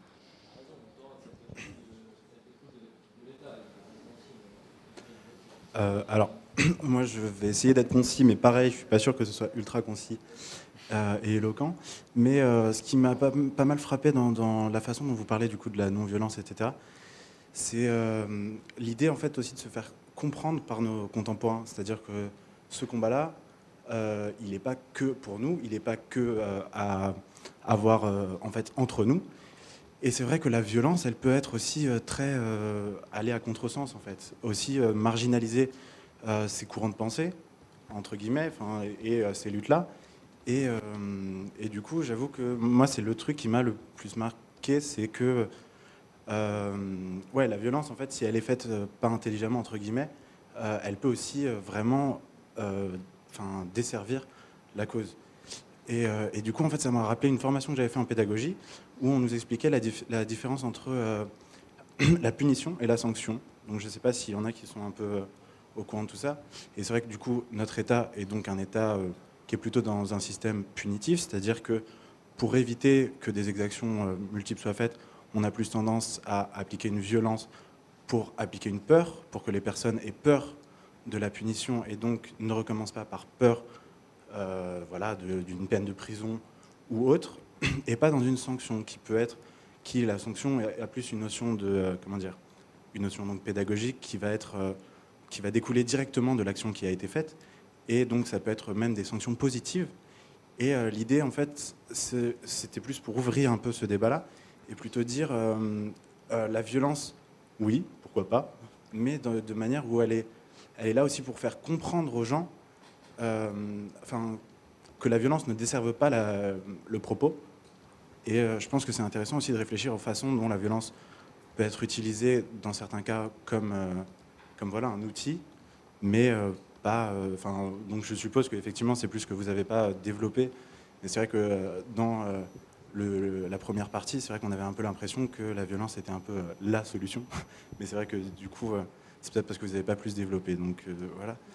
Mais plus pour ouvrir le débat sur le fait que, voilà, essayer d'utiliser une violence pour qu'elle soit plus à, vertu pédagogique que euh, seulement combative aussi, parce qu'on n'est pas tout seul à avoir besoin de comprendre pourquoi on fait tout ça, quoi. Parce que voilà. prendre la parole. Euh, la jeune fille. Et après, après c'est vrai qu'il ah. réclamé depuis un moment. Ok. ben, moi, je rejoins un peu ce qui vient d'être dit. je pensais au fait que Hobbes, il dit que il est légitime pour le peuple de se rebeller si le pouvoir ne, leur, ne les dessert plus qu'il ne les sert. Euh, mais il faut que ce soit la majorité qui se rebelle. Et aujourd'hui, euh, on ne représente pas la majorité. On est une minorité. La plupart des gens n'ont pas envie de faire la révolution. Et, euh, faire la révolution de notre côté en tant que petit groupement, est-ce que ce ne serait pas imposé par la violence notre vision Et est-ce que ce ne serait pas d'ailleurs fondé notre État sur euh, bah, déjà des actes de violence et en plus sur euh, la volonté d'une minorité qu'on imposerait à tout le monde et on continuerait à être oppressif puisque euh, la majorité de la population ne voudrait pas suivre nos règles. Donc il faut juste attendre que tout le monde soit prêt, pour moi. voilà. voilà, je m'arrête. Il y en a peut-être trois, on va commencer à répondre avant de passer à celle d'après. Euh, il y a beaucoup de choses qui sont dites. Il y a beaucoup de choses, moi, sur lesquelles j'aimerais réagir, mais j'ai pas envie de monopoliser la parole. Il y a des sociétés sans État, je suis désolé. Euh, Pierre Castre, Homo domesticus de James Scott, faut creuser ça. Euh, c'est pas une religion, l'anarchie.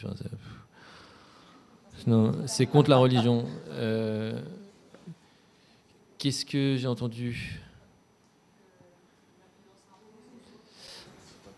Ah, mais déjà, enfin, c'est, mais c'est, c'est, c'est, quelque part, c'est amusant tous ces, euh, tout, de, qu'on discute de la violence sans jamais, enfin, on sait vraiment jamais de quoi vraiment on parle, parce que est-ce que la violence, c'est de faire peur ou faire du mal? Est-ce que c'est quelque chose qui fait peur ou qui fait mal?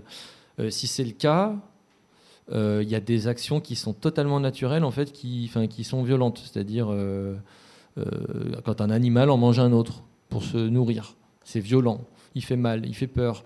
Euh, un accouchement, n'importe quelle étape de la vie, en fait, où à un moment on se fait mal, on se fait peur. Est-ce que ça, c'est de la violence? Si c'est ça, alors elle est inévitable. Elle est partout. Et je veux dire, pourquoi lutter contre? Vous, comprenez Elle est partout.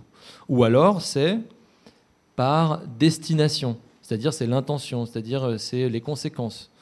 Et si c'est ça, si c'est ça, alors excusez-moi, mais vouloir se déclarer non violent dans une société euh, capitaliste, patriarcale, raciste, coloniale, mais on rêve, on rêve, parce que euh, ce système est basé sur la violence. Si vraiment elle vous exècre, mettez le système à terre et après on discute. Mais les institutions de la violence doivent tomber avant qu'on se dise nous-mêmes qu'on est violent ou qu'on l'est pas. Mais aujourd'hui, il y a un truc qui s'appelle l'État, il y a le, patriarcat, il y a le colonialisme, qui sont la violence institutionnalisée, structurellement et culturellement. Si on ne, met pas ça à terre, par, prédestination, on ne lutte pas réellement contre la violence.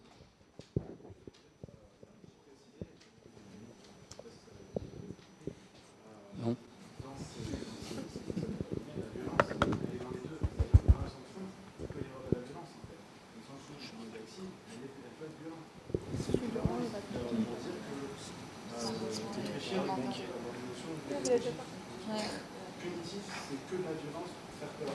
Mais euh, justement, dans la pédagogie euh, sur les sanctions, les deux, euh, ce positif, donc ça va être plutôt donc, voilà, du dialogue, etc., négatif, plutôt la violence. Mais c'était juste pour recadrer un petit peu sur comment être violent. Oui. C'est aussi ça qui, est, qui questionne pas mal les gens. Ok. Euh moi, je n'avais pas noté ce, truc-là, mais par exemple, quand tu dis, euh, oui, est-ce qu'on a, est-ce que euh, du coup, ça desservirait le propos parce qu'on serait marginalisé, euh, tout ça. pareil, quand tu disais, on n'est pas assez, il faut que, en fait, faut que, on imposerait en fait une manière d'être au monde. Il faut attendre que la majorité se rebelle. moi, je ne sais pas en fait, j'en sais rien, mais par contre, je sais qu'aujourd'hui, on est dans un désastre écologique je veux dire, on, va à notre perte. Et à la perte du vivant. En fait, il y a un écocide en cours qui, qui massacre tous les jours 200 espèces, enfin, des, tonnes de déchets dans l'océan, des, forêts qui brûlent. Enfin, tout ça, en fait, nous, nous, mène à une violence, mais extrême. Et je me demande si ce qu'il faut attendre que les 7, 8 milliards d'individus sur la planète se disent OK, on signe un contrat et on va tous se rebeller, je ne sais pas. Mais en tout cas, je sais qu'on on est radicalement dans la merde, donc il faut peut-être euh, penser un peu plus radicalement nos, moyens de lutter. Oui, euh, moi je rajoute sur, euh, le, fait d'être mal à l'aise sur à partir de quand on a une légitimité de la violence. Euh, moi, je rejoins ça. C'est vrai que c'est pas si facile et je pense que c'est vraiment important de ramener de la pensée complexe et de la nuance là-dessus. Effectivement, pourquoi, après tout, euh, si 2% de la population pense faire le bien et pense avoir la solution en disant il faut détruire l'État, ils devraient l'imposer aux autres alors qu'il y a un contrat social qui s'est construit au fur et à mesure autour d'une organisation petite à l'échelle d'une ville, puis plus grande, puis plus grande, puis plus grande, et qui est devenue un État. Pourquoi ça, ce serait mal, alors qu'en fait, euh, effectivement, ça peut apporter plus de bénéfices que de négatifs? Évidemment, quand on a le recul historique et analytique, on s'aperçoit que ça fonctionne pas comme ça et que ça n'a jamais été comme ça et que la construction des États n'ont pas été euh, l'agrégation de plusieurs organismes euh, autogérés et qui étaient d'accord et que ça s'est fait par euh, des dominations, des pouvoirs, les serfs contre les, les, châtelains, les servants, etc. sauf que aujourd'hui, on en est tellement éloigné de cette construction historique et de revenir comment ça s'est fait et pourquoi. Euh, cette violence est institutionnalisée, que c'est très difficile de le voir et qu'au quotidien, là, vous avez des, MacBooks, euh, vous avez des vêtements, vous êtes venu en train et tout ça. On se dit, en fait, tout ça, on en bénéficie peut-être plus. Oui, c'est vrai que c'est violent, mais la nature n'est pas idéalisée, comme tu le disais. Il y a plein de choses qui sont violentes et, tout ne pourra jamais être dans un monde parfait de bisounours. Et du coup, voilà, c'est cette, cette nuance, cette nécessité de penser de la complexe le plus honnêtement possible, de se dire oui, mais en fait, il y a quelque chose qu'on touche du doigt très certainement et que vous sentez qui est pas du même ordre de la violence. En fait, notre, on a peut-être, on, souffre peut-être d'une aporie euh, sémantique là, vraiment de, de, se dire, il nous manque du vocabulaire quoi pour pouvoir exprimer ça, un peu comme la novlangue, le bon non bon. Bah là, on est un peu gêné, j'ai l'impression, euh, sur cette détermination de, de ce qui est violent ou pas et de ce qui est oppressif ou pas quoi. Donc, merci justement, je voudrais rebondir là-dessus sur euh, la nuance en fait entre la violence et la non-violence. C'est pour ça que je vous ai posé la question tout à l'heure, parce que ok, il y a des dogmes de la non-violence, donc on peut critiquer le dogme, mais il y a des associations. Moi, moi je suis animaliste et j'ai assisté 15 000 fois à ce débat faut-il être violent, non violent Et je ne savais pas pourquoi. Enfin, qu'est-ce qui était violent pour eux Pour moi, quand c'est du matériel, aller saboter un abattoir, c'est pas violent. Euh, casser les vitrines d'un boucher, c'est pas violent. Euh, ça va être ressenti par, par, les boomers. Oh là là, c'est la fin du monde. Ah, pour, oui, comment On parle d'un boucher, oui, tout à fait. Euh, mais après, je suis d'accord qu'il y a une limite à, définir. Par exemple, si demain, moi, j'estime qu'il y a une violence inacceptable envers les animaux, est-ce que ça me donne le droit d'assassiner des carnistes autour de moi? Mes collègues mangent de la viande, est-ce que je dois leur planter un couteau dans le ventre parce qu'eux, ils ont, dans leur vie, ils vont manger 15 000 animaux? Donc, la question, elle est là aussi. Qu'est-ce qui est violent? Est-ce que vous prenez les assassinats? Est-ce que vous prenez... Tout à l'heure, vous avez eu un réflexe. Vous êtes là pour nous parler d'un dogme de la non-violence. Vous avez dit euh, détruire un pont. Euh, ah ben non, détruire... vous avez tout de suite eu un réflexe. Ah ben non, je vous, vous incite pas à détruire un pont. Pourquoi pas? Moi, je trouve que c'est une idée intéressante pour bloquer l'économie. Euh, et ce serait pas violent. Pour moi, détruire un pont, les résistants l'ont fait. Ils ont détruit des chemins de fer que leurs parents, leurs grands-parents avaient construits. C'est pas violent pour moi. Je voulais juste revenir tout à l'heure. Euh, bon, après, ça peut se discuter. Hein. Euh, juste pour être rapide, j'ai essayé de prendre des notes. Vous avez, fait un petit pic tout à l'heure sur les gestes individuels qui étaient un peu ridicules et qui servaient à rien. Non, c'est euh, les gestes individuels, ça pourrait représenter 40% de la diminution de, de la masse carbone. Euh, par exemple, est-ce qu'après une manif anticapitaliste, on va bouffer au McDo? Non, moi je pense qu'il faut un minimum de cohérence. Donc les petits gestes, être vegan, essayer de faire. Des... Alors, faut pas avoir l'illusion que ça nous sauvera, c'est clair, mais il faut au moins commencer par là. Je trouve que c'est un minimum. Donc les petits gestes, c'est pas forcément euh, quelque chose de mauvais. Euh, dernière chose, là on présente un livre, donc peut-être que certains l'ont déjà lu. C'est dommage qu'il n'y ait pas de contradiction. Moi, dans les débats sur la violence et la non-violence, j'aime bien qu'il y, a les deux points de vue. Et vous, madame, vous avez un peu euh, nuancé le propos. Parce qu'en fait, là, on, dégomme la non-violence, mais moi j'ai entendu des associations euh, utiliser la stratégie de la non-violence, pas par dogme, mais par réflexion. Parce qu'il y a des pays où, quand il y a eu, euh, par exemple en Angleterre, il y a eu euh, l'ALF, l'Animal Front Liberation, Liberation Front, je ne sais plus. Et en gros, ils ont fait des actions ultra badass, aller complètement saboter, détruire des abattoirs, ça a duré des mois à reconstruire. Bah, ils ont tous fini en tôle, on les a tous retrouvés. Le mouvement, il s'est complètement éteint, on ne pouvait plus du tout en parler dans la presse. Et en, Angleterre, ça, a mis du temps à se remettre justement de cette violence oppressive derrière. Donc, c'est des stratégies pour des assauts. Je trouve que, par exemple, L214, qui est non violente, je trouve qu'ils font un, travail énorme. Ils ont fait fermer typiquement un abattoir juste par la communication. Donc, il ne faut pas dénigrer euh, non plus les actions non violentes qui font partie. Vous n'avez pas dénigré, je suis d'accord. C'est dans le, ça fait partie des stratagèmes. Mais, euh, mais je n'ai pas eu d'exemple d'action violente pour vous. Qu'est-ce qu'une action violente? Pour moi, casser des vitrines, c'est absolument pas violent. Donc, euh, juste si vous me pouvez donner des exemples. C'est normal, c'est leur bénéfice. Oui, oui, bah après voilà, c'est les débats. Qu'est-ce qui est violent? Effectivement, qu'est-ce qui est violent? Merci, j'ai été trop long, désolé. Et euh, si on pouvait faire, bah, je, vu qu'une fille a parlé avant moi, c'est bien. Du coup, sinon j'aurais passé la parole. Si on peut faire fille-garçon, ce serait pas mal parce que les filles osent moins prendre la parole. Merci.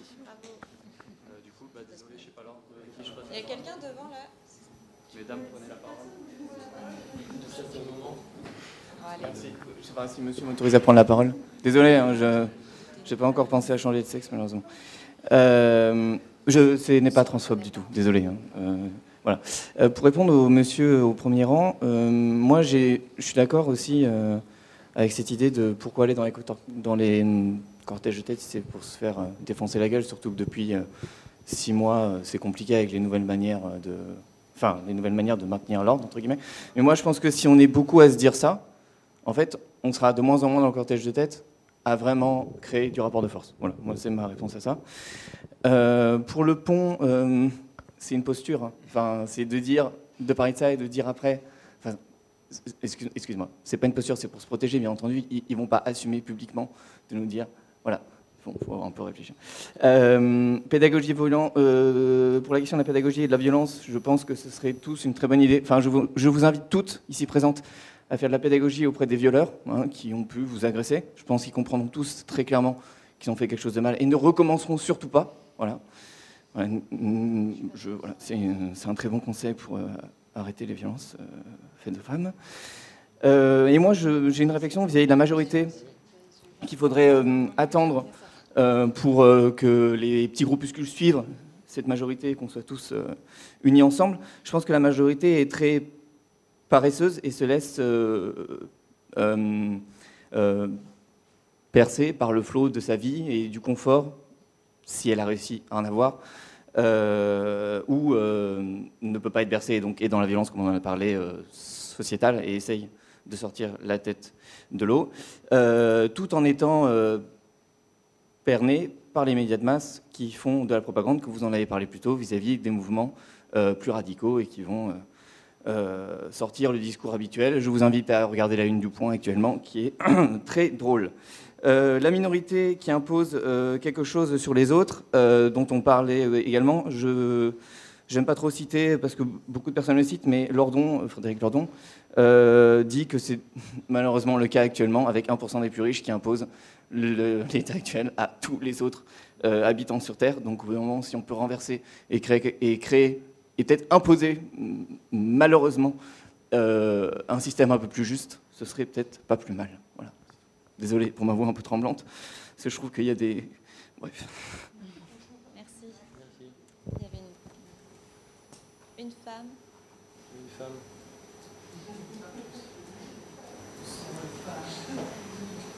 Elles sont là. Hein. Euh, juste, euh, je pense que euh, il y a quelque chose dont on parle pas assez. En fait, c'est juste que oui, on n'est pas d'accord sur la violence parce que chacun a son seuil de violence. Mais après tout, on peut dès aujourd'hui, je pense, être conscient qu'il y aura toujours des violences, comme on le disait tout à l'heure, et en fait apprendre à les gérer, c'est tout. Parce que, en fait, si, si on n'est pas capable de construire des groupes et des collectifs où on est capable de parler de violence, de remettre en question euh, ce qui a été violent à un moment pour d'autres euh, et qu'on n'a pas perçu à un moment, bah, c'est pas possible en fait. Du coup, euh, moi, je trouve que ce débat Et cette façon d'imposer la non-violence, c'est pas de ça qu'il faudrait parler en fait. C'est l'action de Châtelet de XR sur laquelle on, avait un consensus non violent. Moi, je suis arrivée sur place et je l'ai trouvée bah, violente, mais j'y suis restée quand même. Et je me suis dit qu'il y avait des choses à faire pour la rendre moins violente. Euh, il y avait des gens avec qui dialoguer, il y avait des gens qui se sentaient hyper exclus par ce consensus, qui était violent en soi. Il y, a des choses à faire en fait. Et euh, enfin, est-ce que quand on voit qu'il y a un acte de violence euh, commis dans le cadre d'une action par exemple, ou dans le cadre d'une stratégie, est-ce qu'on se barre ou est-ce qu'on essaye de en fait voir quel est l'intérêt peut-être de cette violence et qu'est-ce qu'on construit avec? Et au lieu de penser est-ce qu'une action de casser quelque chose c'est violent ou pas, en fait qu'est-ce que ça crée après et qu'est-ce que ça permet de créer Et peut-être que du coup, bah oui, il y a peut-être des actions qu'on va refuser de faire. Je sais pas, moi j'ai pas envie d'égorger quelqu'un. et je pense que je pourrais plus vivre après avoir fait ça. Euh, après, est-ce que je vais condamner euh, une femme qui s'est vengée euh, sur un mec qui l'a violée? Non. donc en fait, acceptons qu'il y a des choses violentes que même dans la société future qu'on va créer, il y aura des violences, et qu'en fait, dans chaque rapport humain, il y a potentiellement une violence. Après, si on en parle, euh, on a réussi à créer des espaces euh, plus safe. J'aime pas la notion d'espace safe en soi, parce que ça n'existe pas, mais en fait, il y a tellement à faire pour créer des espaces plus safe que, bah, apprenons ça, en fait, c'est tout. il y a un monsieur au premier rang.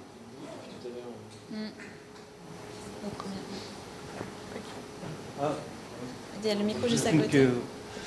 Non, c'était, je, trouvais ça intéressant la, punition, parce que je me disais, euh, mais c'est vraiment, euh, je sais pas, c'est des questions comme ça euh, de peur d'être, tu dis parler de peur d'être violent, et après je me dis, est-ce que parfois aussi c'est pas la peur d'être puni aussi, tu vois? Est-ce que, est-ce que la, est-ce que la limite entre violence et non-violence, elle est aussi dans la légalité, l'illégalité, quoi?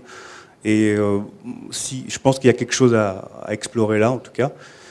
Euh, parce que souvent aussi on aurait envie de faire des trucs, puis euh, on les fait pas parce qu'on a peur bah, d'être puni, quoi, d'être meurtri ou d'être euh, en prison. Et du coup, si, parce que tu parlais aussi de quelles pourraient être les pistes, quoi. Peut-être que c'est vrai qu'on peut pas en débattre publiquement, mais si, si, on l'assume, en tout cas après, c'est quelle, bah, quelle, clandestinité, comment, comment justement n'être pas pris, ou si être pris, comment être soigné par, comment il peut y avoir des solidarités. voilà, non, c'était juste des, des questions comme ça, en l'air. Ouais. Euh, Excusez-moi, je reprends la parole. C'est juste pour faire un petit euh, commentaire. Euh, j'ai été à une conférence gesticulée à Lille. Euh, je, n'ai jamais réussi à retrouver le nom du mec qui l'a fait, il était génial. Mais enfin bon, il expliquait que le langage marxiste a complètement disparu de notre vocabulaire. Et comme le... Ah, merci Ça fait trois ans que je le cherche. Waouh Ok, bah, allez voir. Hein. Et donc, euh, comme le langage formate la pensée, eh ben, on n'est plus capable de penser euh, autrement que euh, par le, vocabulaire du néolibéralisme et tout ce qui est bah, voilà, les, classes ou la lutte. Enfin, ça, c'est le vocabulaire marxiste, mais a disparu. Après, le mouvement écologiste, on a notre propre vocabulaire qui est en train d'apparaître, et ça, c'est cool. Moi, peut-être, j'aimerais bien rebondir sur euh, ce que le monsieur au premier rang disait sur euh, euh, la légalité, l'illégalité. Par rapport à la stratégie non violente, en fait, on ne sait pas dans, à quel point elle est illégale aussi. En fait, aujourd'hui, faire une manifestation, c'est encore légal. On ne sait pas si demain ce le sera. Euh, c'est assez triste à dire, mais je pense qu'on va sur une, répression qui augmente, euh, une baisse de l'expression, euh, de, la liberté d'expression. et donc, mais on l'a bien vu, même décrocher des portraits. Enfin, vraiment, ils pensaient pas être dans l'illégalité, et pourtant ils le sont, et elles le sont. Donc, juste voilà, la frontière légale, illégale. je pense qu'aujourd'hui, elle est en train de je pense qu'elle a toujours été, enfin, de, de, rabattre un peu les cartes parce que tout devient illégal. Enfin, porter un gilet jaune devient illégal aujourd'hui. Enfin, donc. Euh, ah mais euh, tu portes un gilet jaune, tu peux être puni. Hein. Euh. Je sais pas. Euh... Je vais pas répondre à des trucs encore. Je vais encore ouvrir des pistes. Avec ce qu'on avait préparé dans, dans, la première partie, qu'on n'a pas dit. En fait, je pense que ça peut être intéressant pour nourrir la, discussion maintenant. c'est quatre biais de psychologie sociale qui, qui, font que les gens ne résistent pas. ça, peut, ça peut nous ouvrir des pistes pour se dire est-ce qu'il faut attendre que la majorité soit d'accord? Quatre. Le premier, c'est, et c'est quatre expériences. Premier, euh, et, donc tu, en as parlé, c'est euh, l'autorité. Avec euh, l'expérience de Milgram qui fait que bah, on demande, en fait, on conditionne des gens juste en les mettant dans une pièce devant quelqu'un qui a une blouse blanche et qui petit à petit demande de, mettre des décharges électriques dans quelqu'un jusqu'à ce qu'il meure, et la majorité des personnes le fait. Alors dans les chiffres, c'est euh, c'est 65% des personnes qui mettent à mort quelqu'un euh, juste avec une blouse blanche en face. Le chiffre augmente quand euh, ça se passe dans un palais de justice, par exemple, dans un lieu respectable. et le chiffre augmente encore plus voilà, quand c'est pas toi qui le fais même directement. Et là, c'est 100% des personnes qui aident. un autre, une autre expérience qui est, qui est assez incroyable, c'est la façon dont l'opinion dominante modifie nos perceptions. Donc c'est une expérience du psychologue Solomon Ash qui en fait, euh, il fait rentrer un participant euh, dans une pièce. En fait, il y a un groupe, mais les autres sont des complices. Et, euh, en fait, il, faut, dire quel trait dans une liste est, identique aux autres.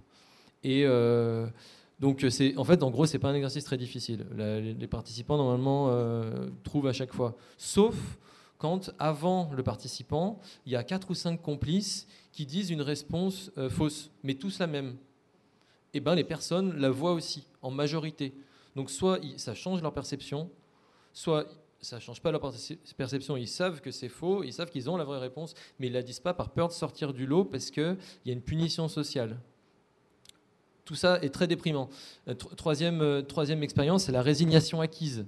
C'est euh, des chiens c'est pas gentil pour les chiens qui ont subi cette, expérience.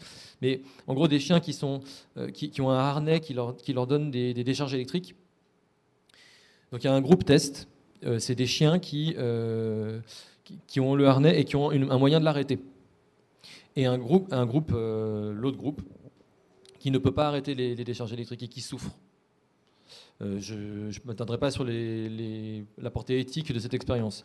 Mais il se trouve que les chiens qui euh, peuvent arrêter le décharge électrique, avec le temps, s'en remettent.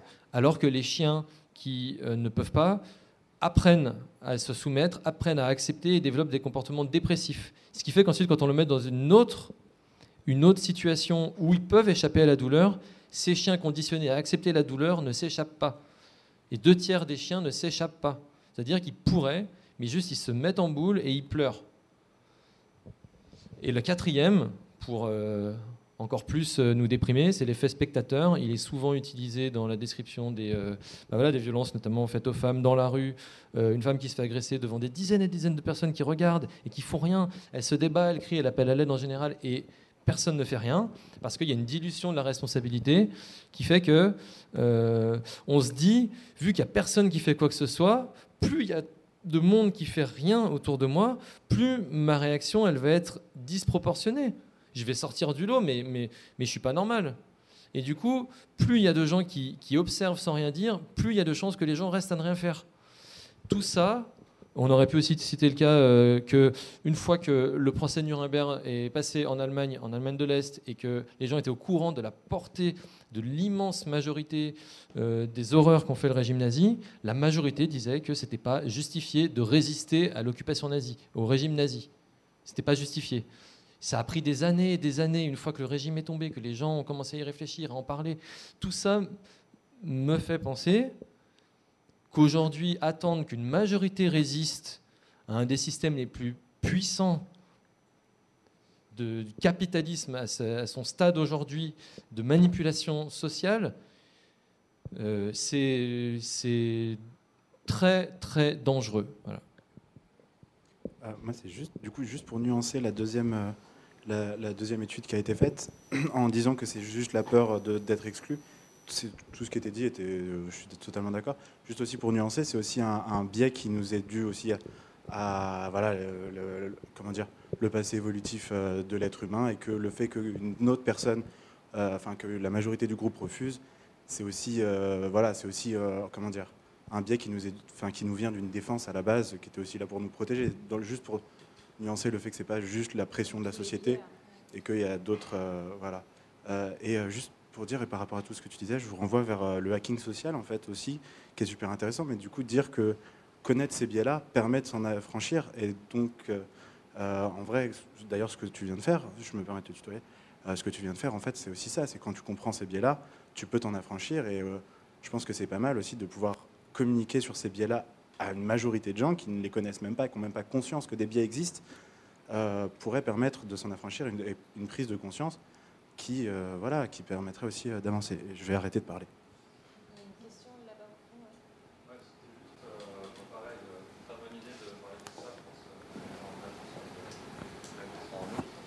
Et euh, merci. Et euh, pour le premier point, du coup, euh, pour l'autorité, je pense que c'est encore plus parlant de parler de l'expérience de Stanford. Je ne sais pas s'il y en a qui connaissent. C'est en gros, il, recrée les, conditions d'une prison et, et donc ça teste les mêmes choses, mais je pense que c'est encore mieux de parler de celle-là. Et il y a un film, si, si, vous voulez regarder, comme ça, c'est sympa. Et euh, vous pourrez faire le lien avec les. Enfin, c'est sympa. vous pourrez... non, mais, non, mais c'est plus ludique que des articles. Et euh, du coup, ça vous permet de faire le lien avec les, comportements des, des, CRS, notamment en ce moment. Voilà. Un exemple qu'il faut partager aussi.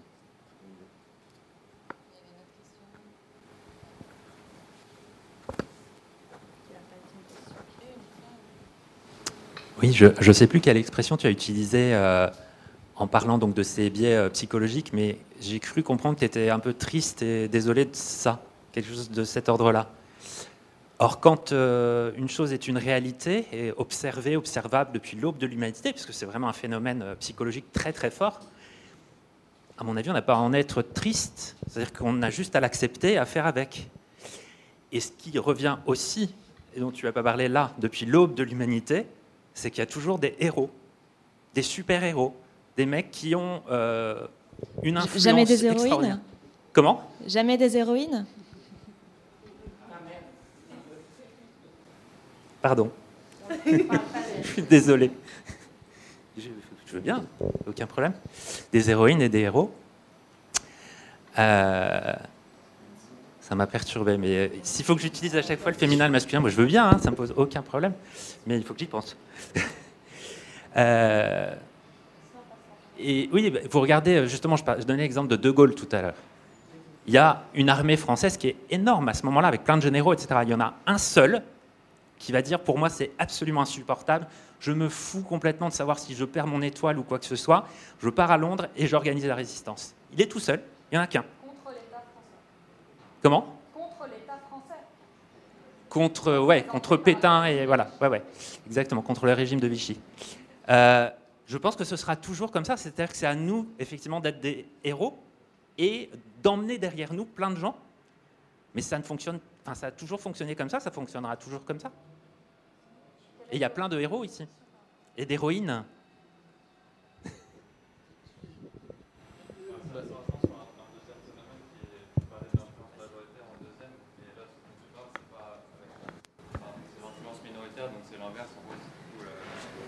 la minorité qui va. Merci. La, minorité qui va avoir un, comportement qui, est du coup minoritaire et donc différent de celui de la majorité et qui va donc euh, influencer ensuite la majorité et devenir euh, par la suite le comportement majoritaire. Et donc ensuite il y aura une influence majoritaire qui va se mettre en place, le deuxième point dont tu parlais tout à l'heure.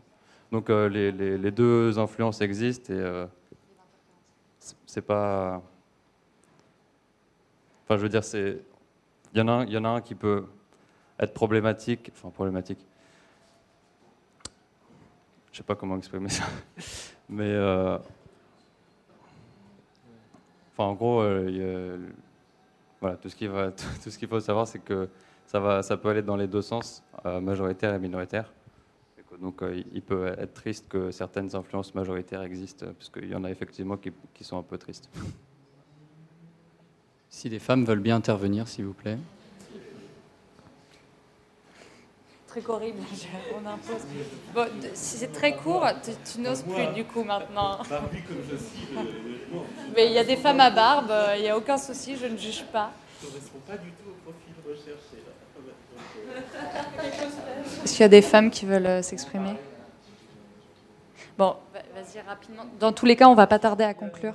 Ouais. Je ne sais pas si ça va être très clair, mais je vais essayer. Euh, par rapport justement aux influences, euh, pour le tourner de manière assez positive, je dirais aussi que, en fait, il y a un certain nombre de personnes qui auront moins peur de conséquences ou de la justice ou, du comportement des CRS, tout ça. Et le fait qu'il y ait rien qu'une personne, en fait, euh, avec un groupe de personnes qui auront plus peur, ça va influencer ces personnes-là de manière hyper positive, justement. Et, je pense que c'est un mécanisme qui marche quand même assez vite, en fait. Enfin, je sais pas si je m'exprime bien, mais et du coup, ça, ça, ça contamine, enfin, ça contamine pas, mais ça, ça s'étend, ça peut s'étendre très rapidement, ce, schéma-là, quoi. Et donc, euh, ça, enfin, moi, je, je, sais pas, ça me donne de l'espoir euh, de voir ce genre de comportement de personnes euh, avec qui finalement on, se met dans une autre réalité en fait quand on est avec des personnes qui ont moins peur de conséquences. Est-ce qu'il y a encore une question Sachant que là-dessus, sur euh, pareil, tout à l'heure on a parlé de est-ce que la peur aussi de la punition ou de la sanction, mais ça peut être positif aussi d'avoir peur de ne pas être légitime, d'avoir peur de faire du mal et euh, quand on observe entre des enfants de dire, euh, bah voilà, euh, ne pas faire justice soi-même, encore une fois, rapportons de la nuance, de la, de la prise de recul, s'enfoncer tête bêche en se disant, bah, la violence va tout résoudre. Encore une fois, hein, il y a aussi, je vous ai lu tout à l'heure le passage du collectif des obéissances libertaires, de, d'être capable de se dire, en fait, peut-être que la violence amène la violence, et c'est des critiques qui sont nécessaires à penser et à être débattues sans que j'ai de personnellement de réponse, euh, euh, tout comme sur le fait de est-ce qu'il faut que ce soit une organisation ou est-ce que c'est poussé par des individus, etc. Je pense que voilà, c'est important de, pouvoir euh, en parler sans, sans bah, dogme, comme on a dit. Une dernière remarque?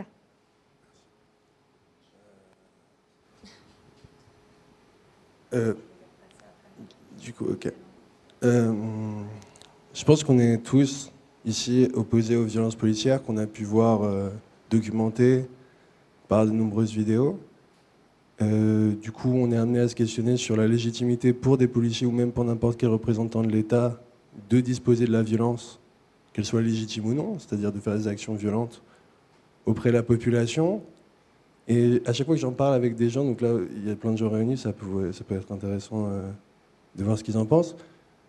Alors que le permis de port d'armes euh, est légal en France, et donc c'est ce qui différencie finalement le citoyen du policier, dans le fait qu'il ait le droit d'utiliser une arme et maintenant avec les attentats de l'avoir constamment sur lui, donc que ce soit à son domicile ou euh, dans sa voiture, peu importe.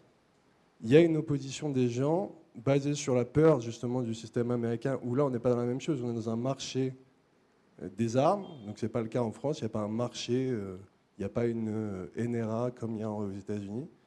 Il y a un refus quand même symboliquement de faire le pas après. Donc là, on est dans une truc de crowdfunding. Il faudrait peut-être faire un crowdfunding. Moi, c'est mon idée depuis un moment pour que chaque citoyen ait le droit d'avoir euh, une arme.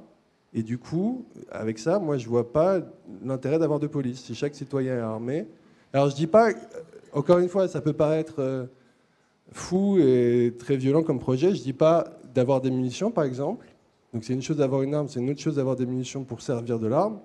Mais ça me paraîtrait euh, moins hypocrite de la part d'une société qui critique sa police, et, moi je, je, suis en plein dans cette hypocrisie-là, de justement ne pas détester la violence, ou plutôt détester la violence au point de vouloir que ce ne soit pas certains individus qui sont là seulement au contact et qui se salissent, je parle des policiers, qui se salissent au contact de cette violence et que toute la société prenne ce fardeau de la violence sur elle-même en simplement faisant quelque chose de légal, donc qui n'est pas puni par la loi, qui nécessite seulement 1000 euh, euros quoi, par personne. Je te laisse la, boule puante ou, je la passe Je ne vais pas parler de ça. Euh, oui, merci. Juste deux, trois choses. D'abord, il y a des groupes écologistes qui, euh, prônent l'effet masse. On en a parlé tout à l'heure. Euh, l'effet masse, quand on est dans, un, dans, une question de résistance, la résistance, euh, Deuxième Guerre mondiale, c'était 2% des gens qui étaient impliqués dans des actes et de résistance active et de résistance passive, c'est-à-dire qui accueillaient les pilotes, euh, les résistants, etc., qui leur donnaient à manger. Euh, voilà. Donc 2%, c'est tout. Donc l'effet masse, euh, prôné par certaines organisations écolos, c'est du rêve. C'est bien, c'est gentil, mais c'est du rêve total. Deuxième chose. Euh, rapidement. Ah, oula, rapidement, ça va être dur. Euh, deuxième chose, la perception de la violence n'est pas la même selon le côté duquel on se place.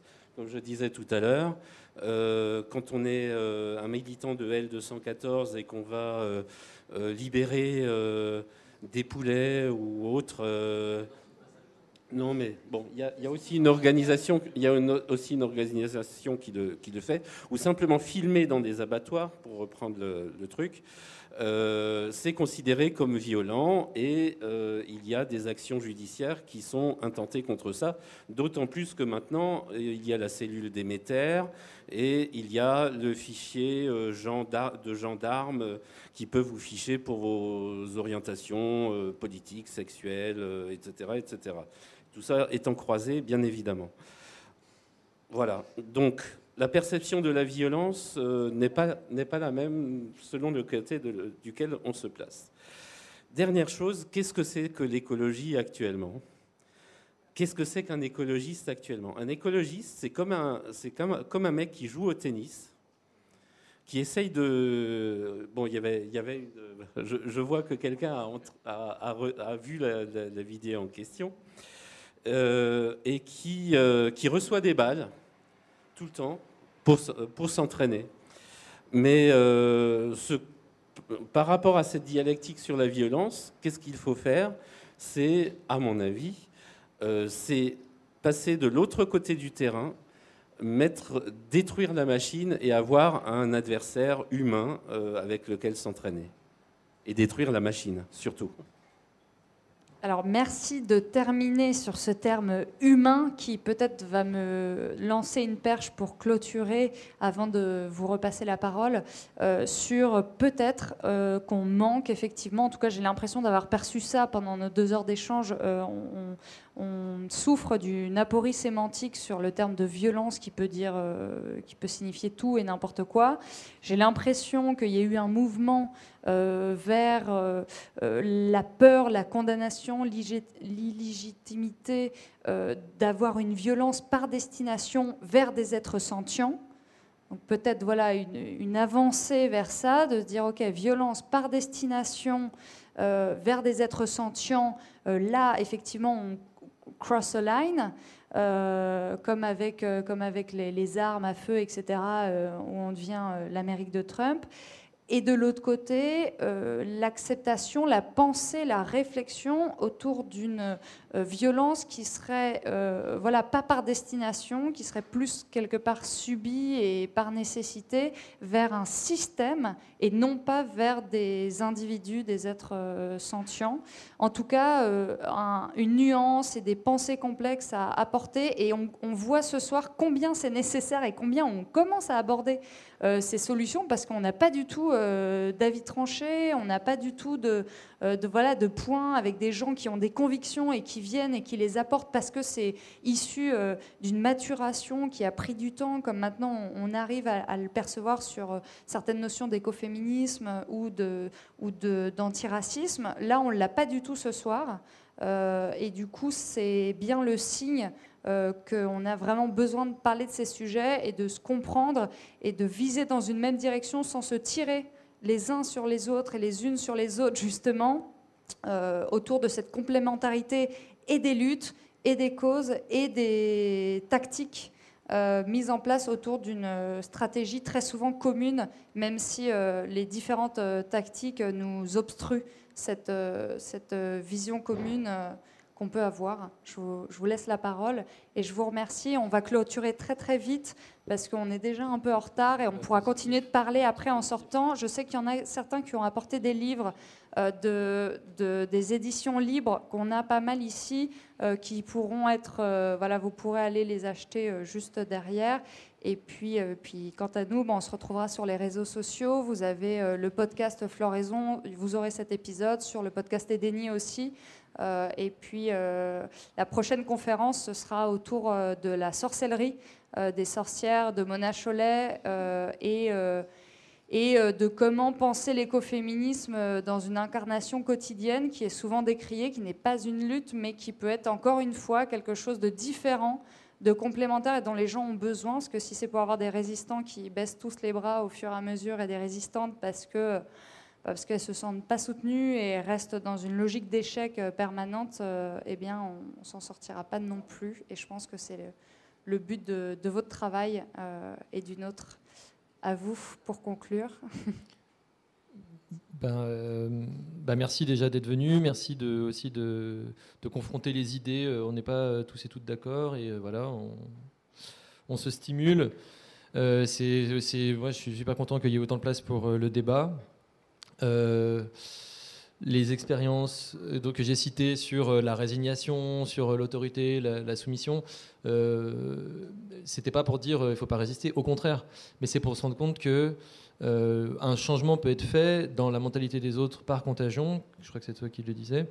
et c'est pour ça que on est là et qu'on espère que de plus en plus de gens en fait feront la promotion d'une culture de résistance en disant il faut que des gens se battent pour qu'il se passe quelque chose et pour peut-être en insuffler d'autres.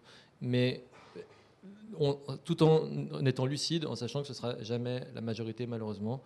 Euh, intelligence de comprendre la situation et le problème, courage d'y faire face et persévérance pour continuer malgré les échecs. Et euh, merci, bonne chance et bonne lutte. Non, c'est horrible. Moi, je, voudrais juste. Euh, il y a quelque chose qui m'a un peu interpellée, c'est sur la notion de super-héros, super-héroïne. Euh, je ne sais pas si, encore une fois, on a le. Enfin, penser que la, solution à tous nos problèmes viendra d'une personne qui va, euh, tel Superman ou Batman. Mais en effet, c'est que des hommes, alors pourquoi dire super-héroïne? Ouais. Ben, justement, enfin, plutôt, plutôt que de penser euh, dans l'attente de, quelqu'un. En fait, organisons-nous collectivement, euh, bâtissons notre propre culture de résistance, non violente ou violente, mais en tout cas, ne nous empêchons pas les uns les autres, les unes les autres, et euh, ayons un objectif commun, un ennemi commun, plus que de s'attaquer entre nous, comme on, comme on l'a dit avec, avec Hélène. Merci beaucoup.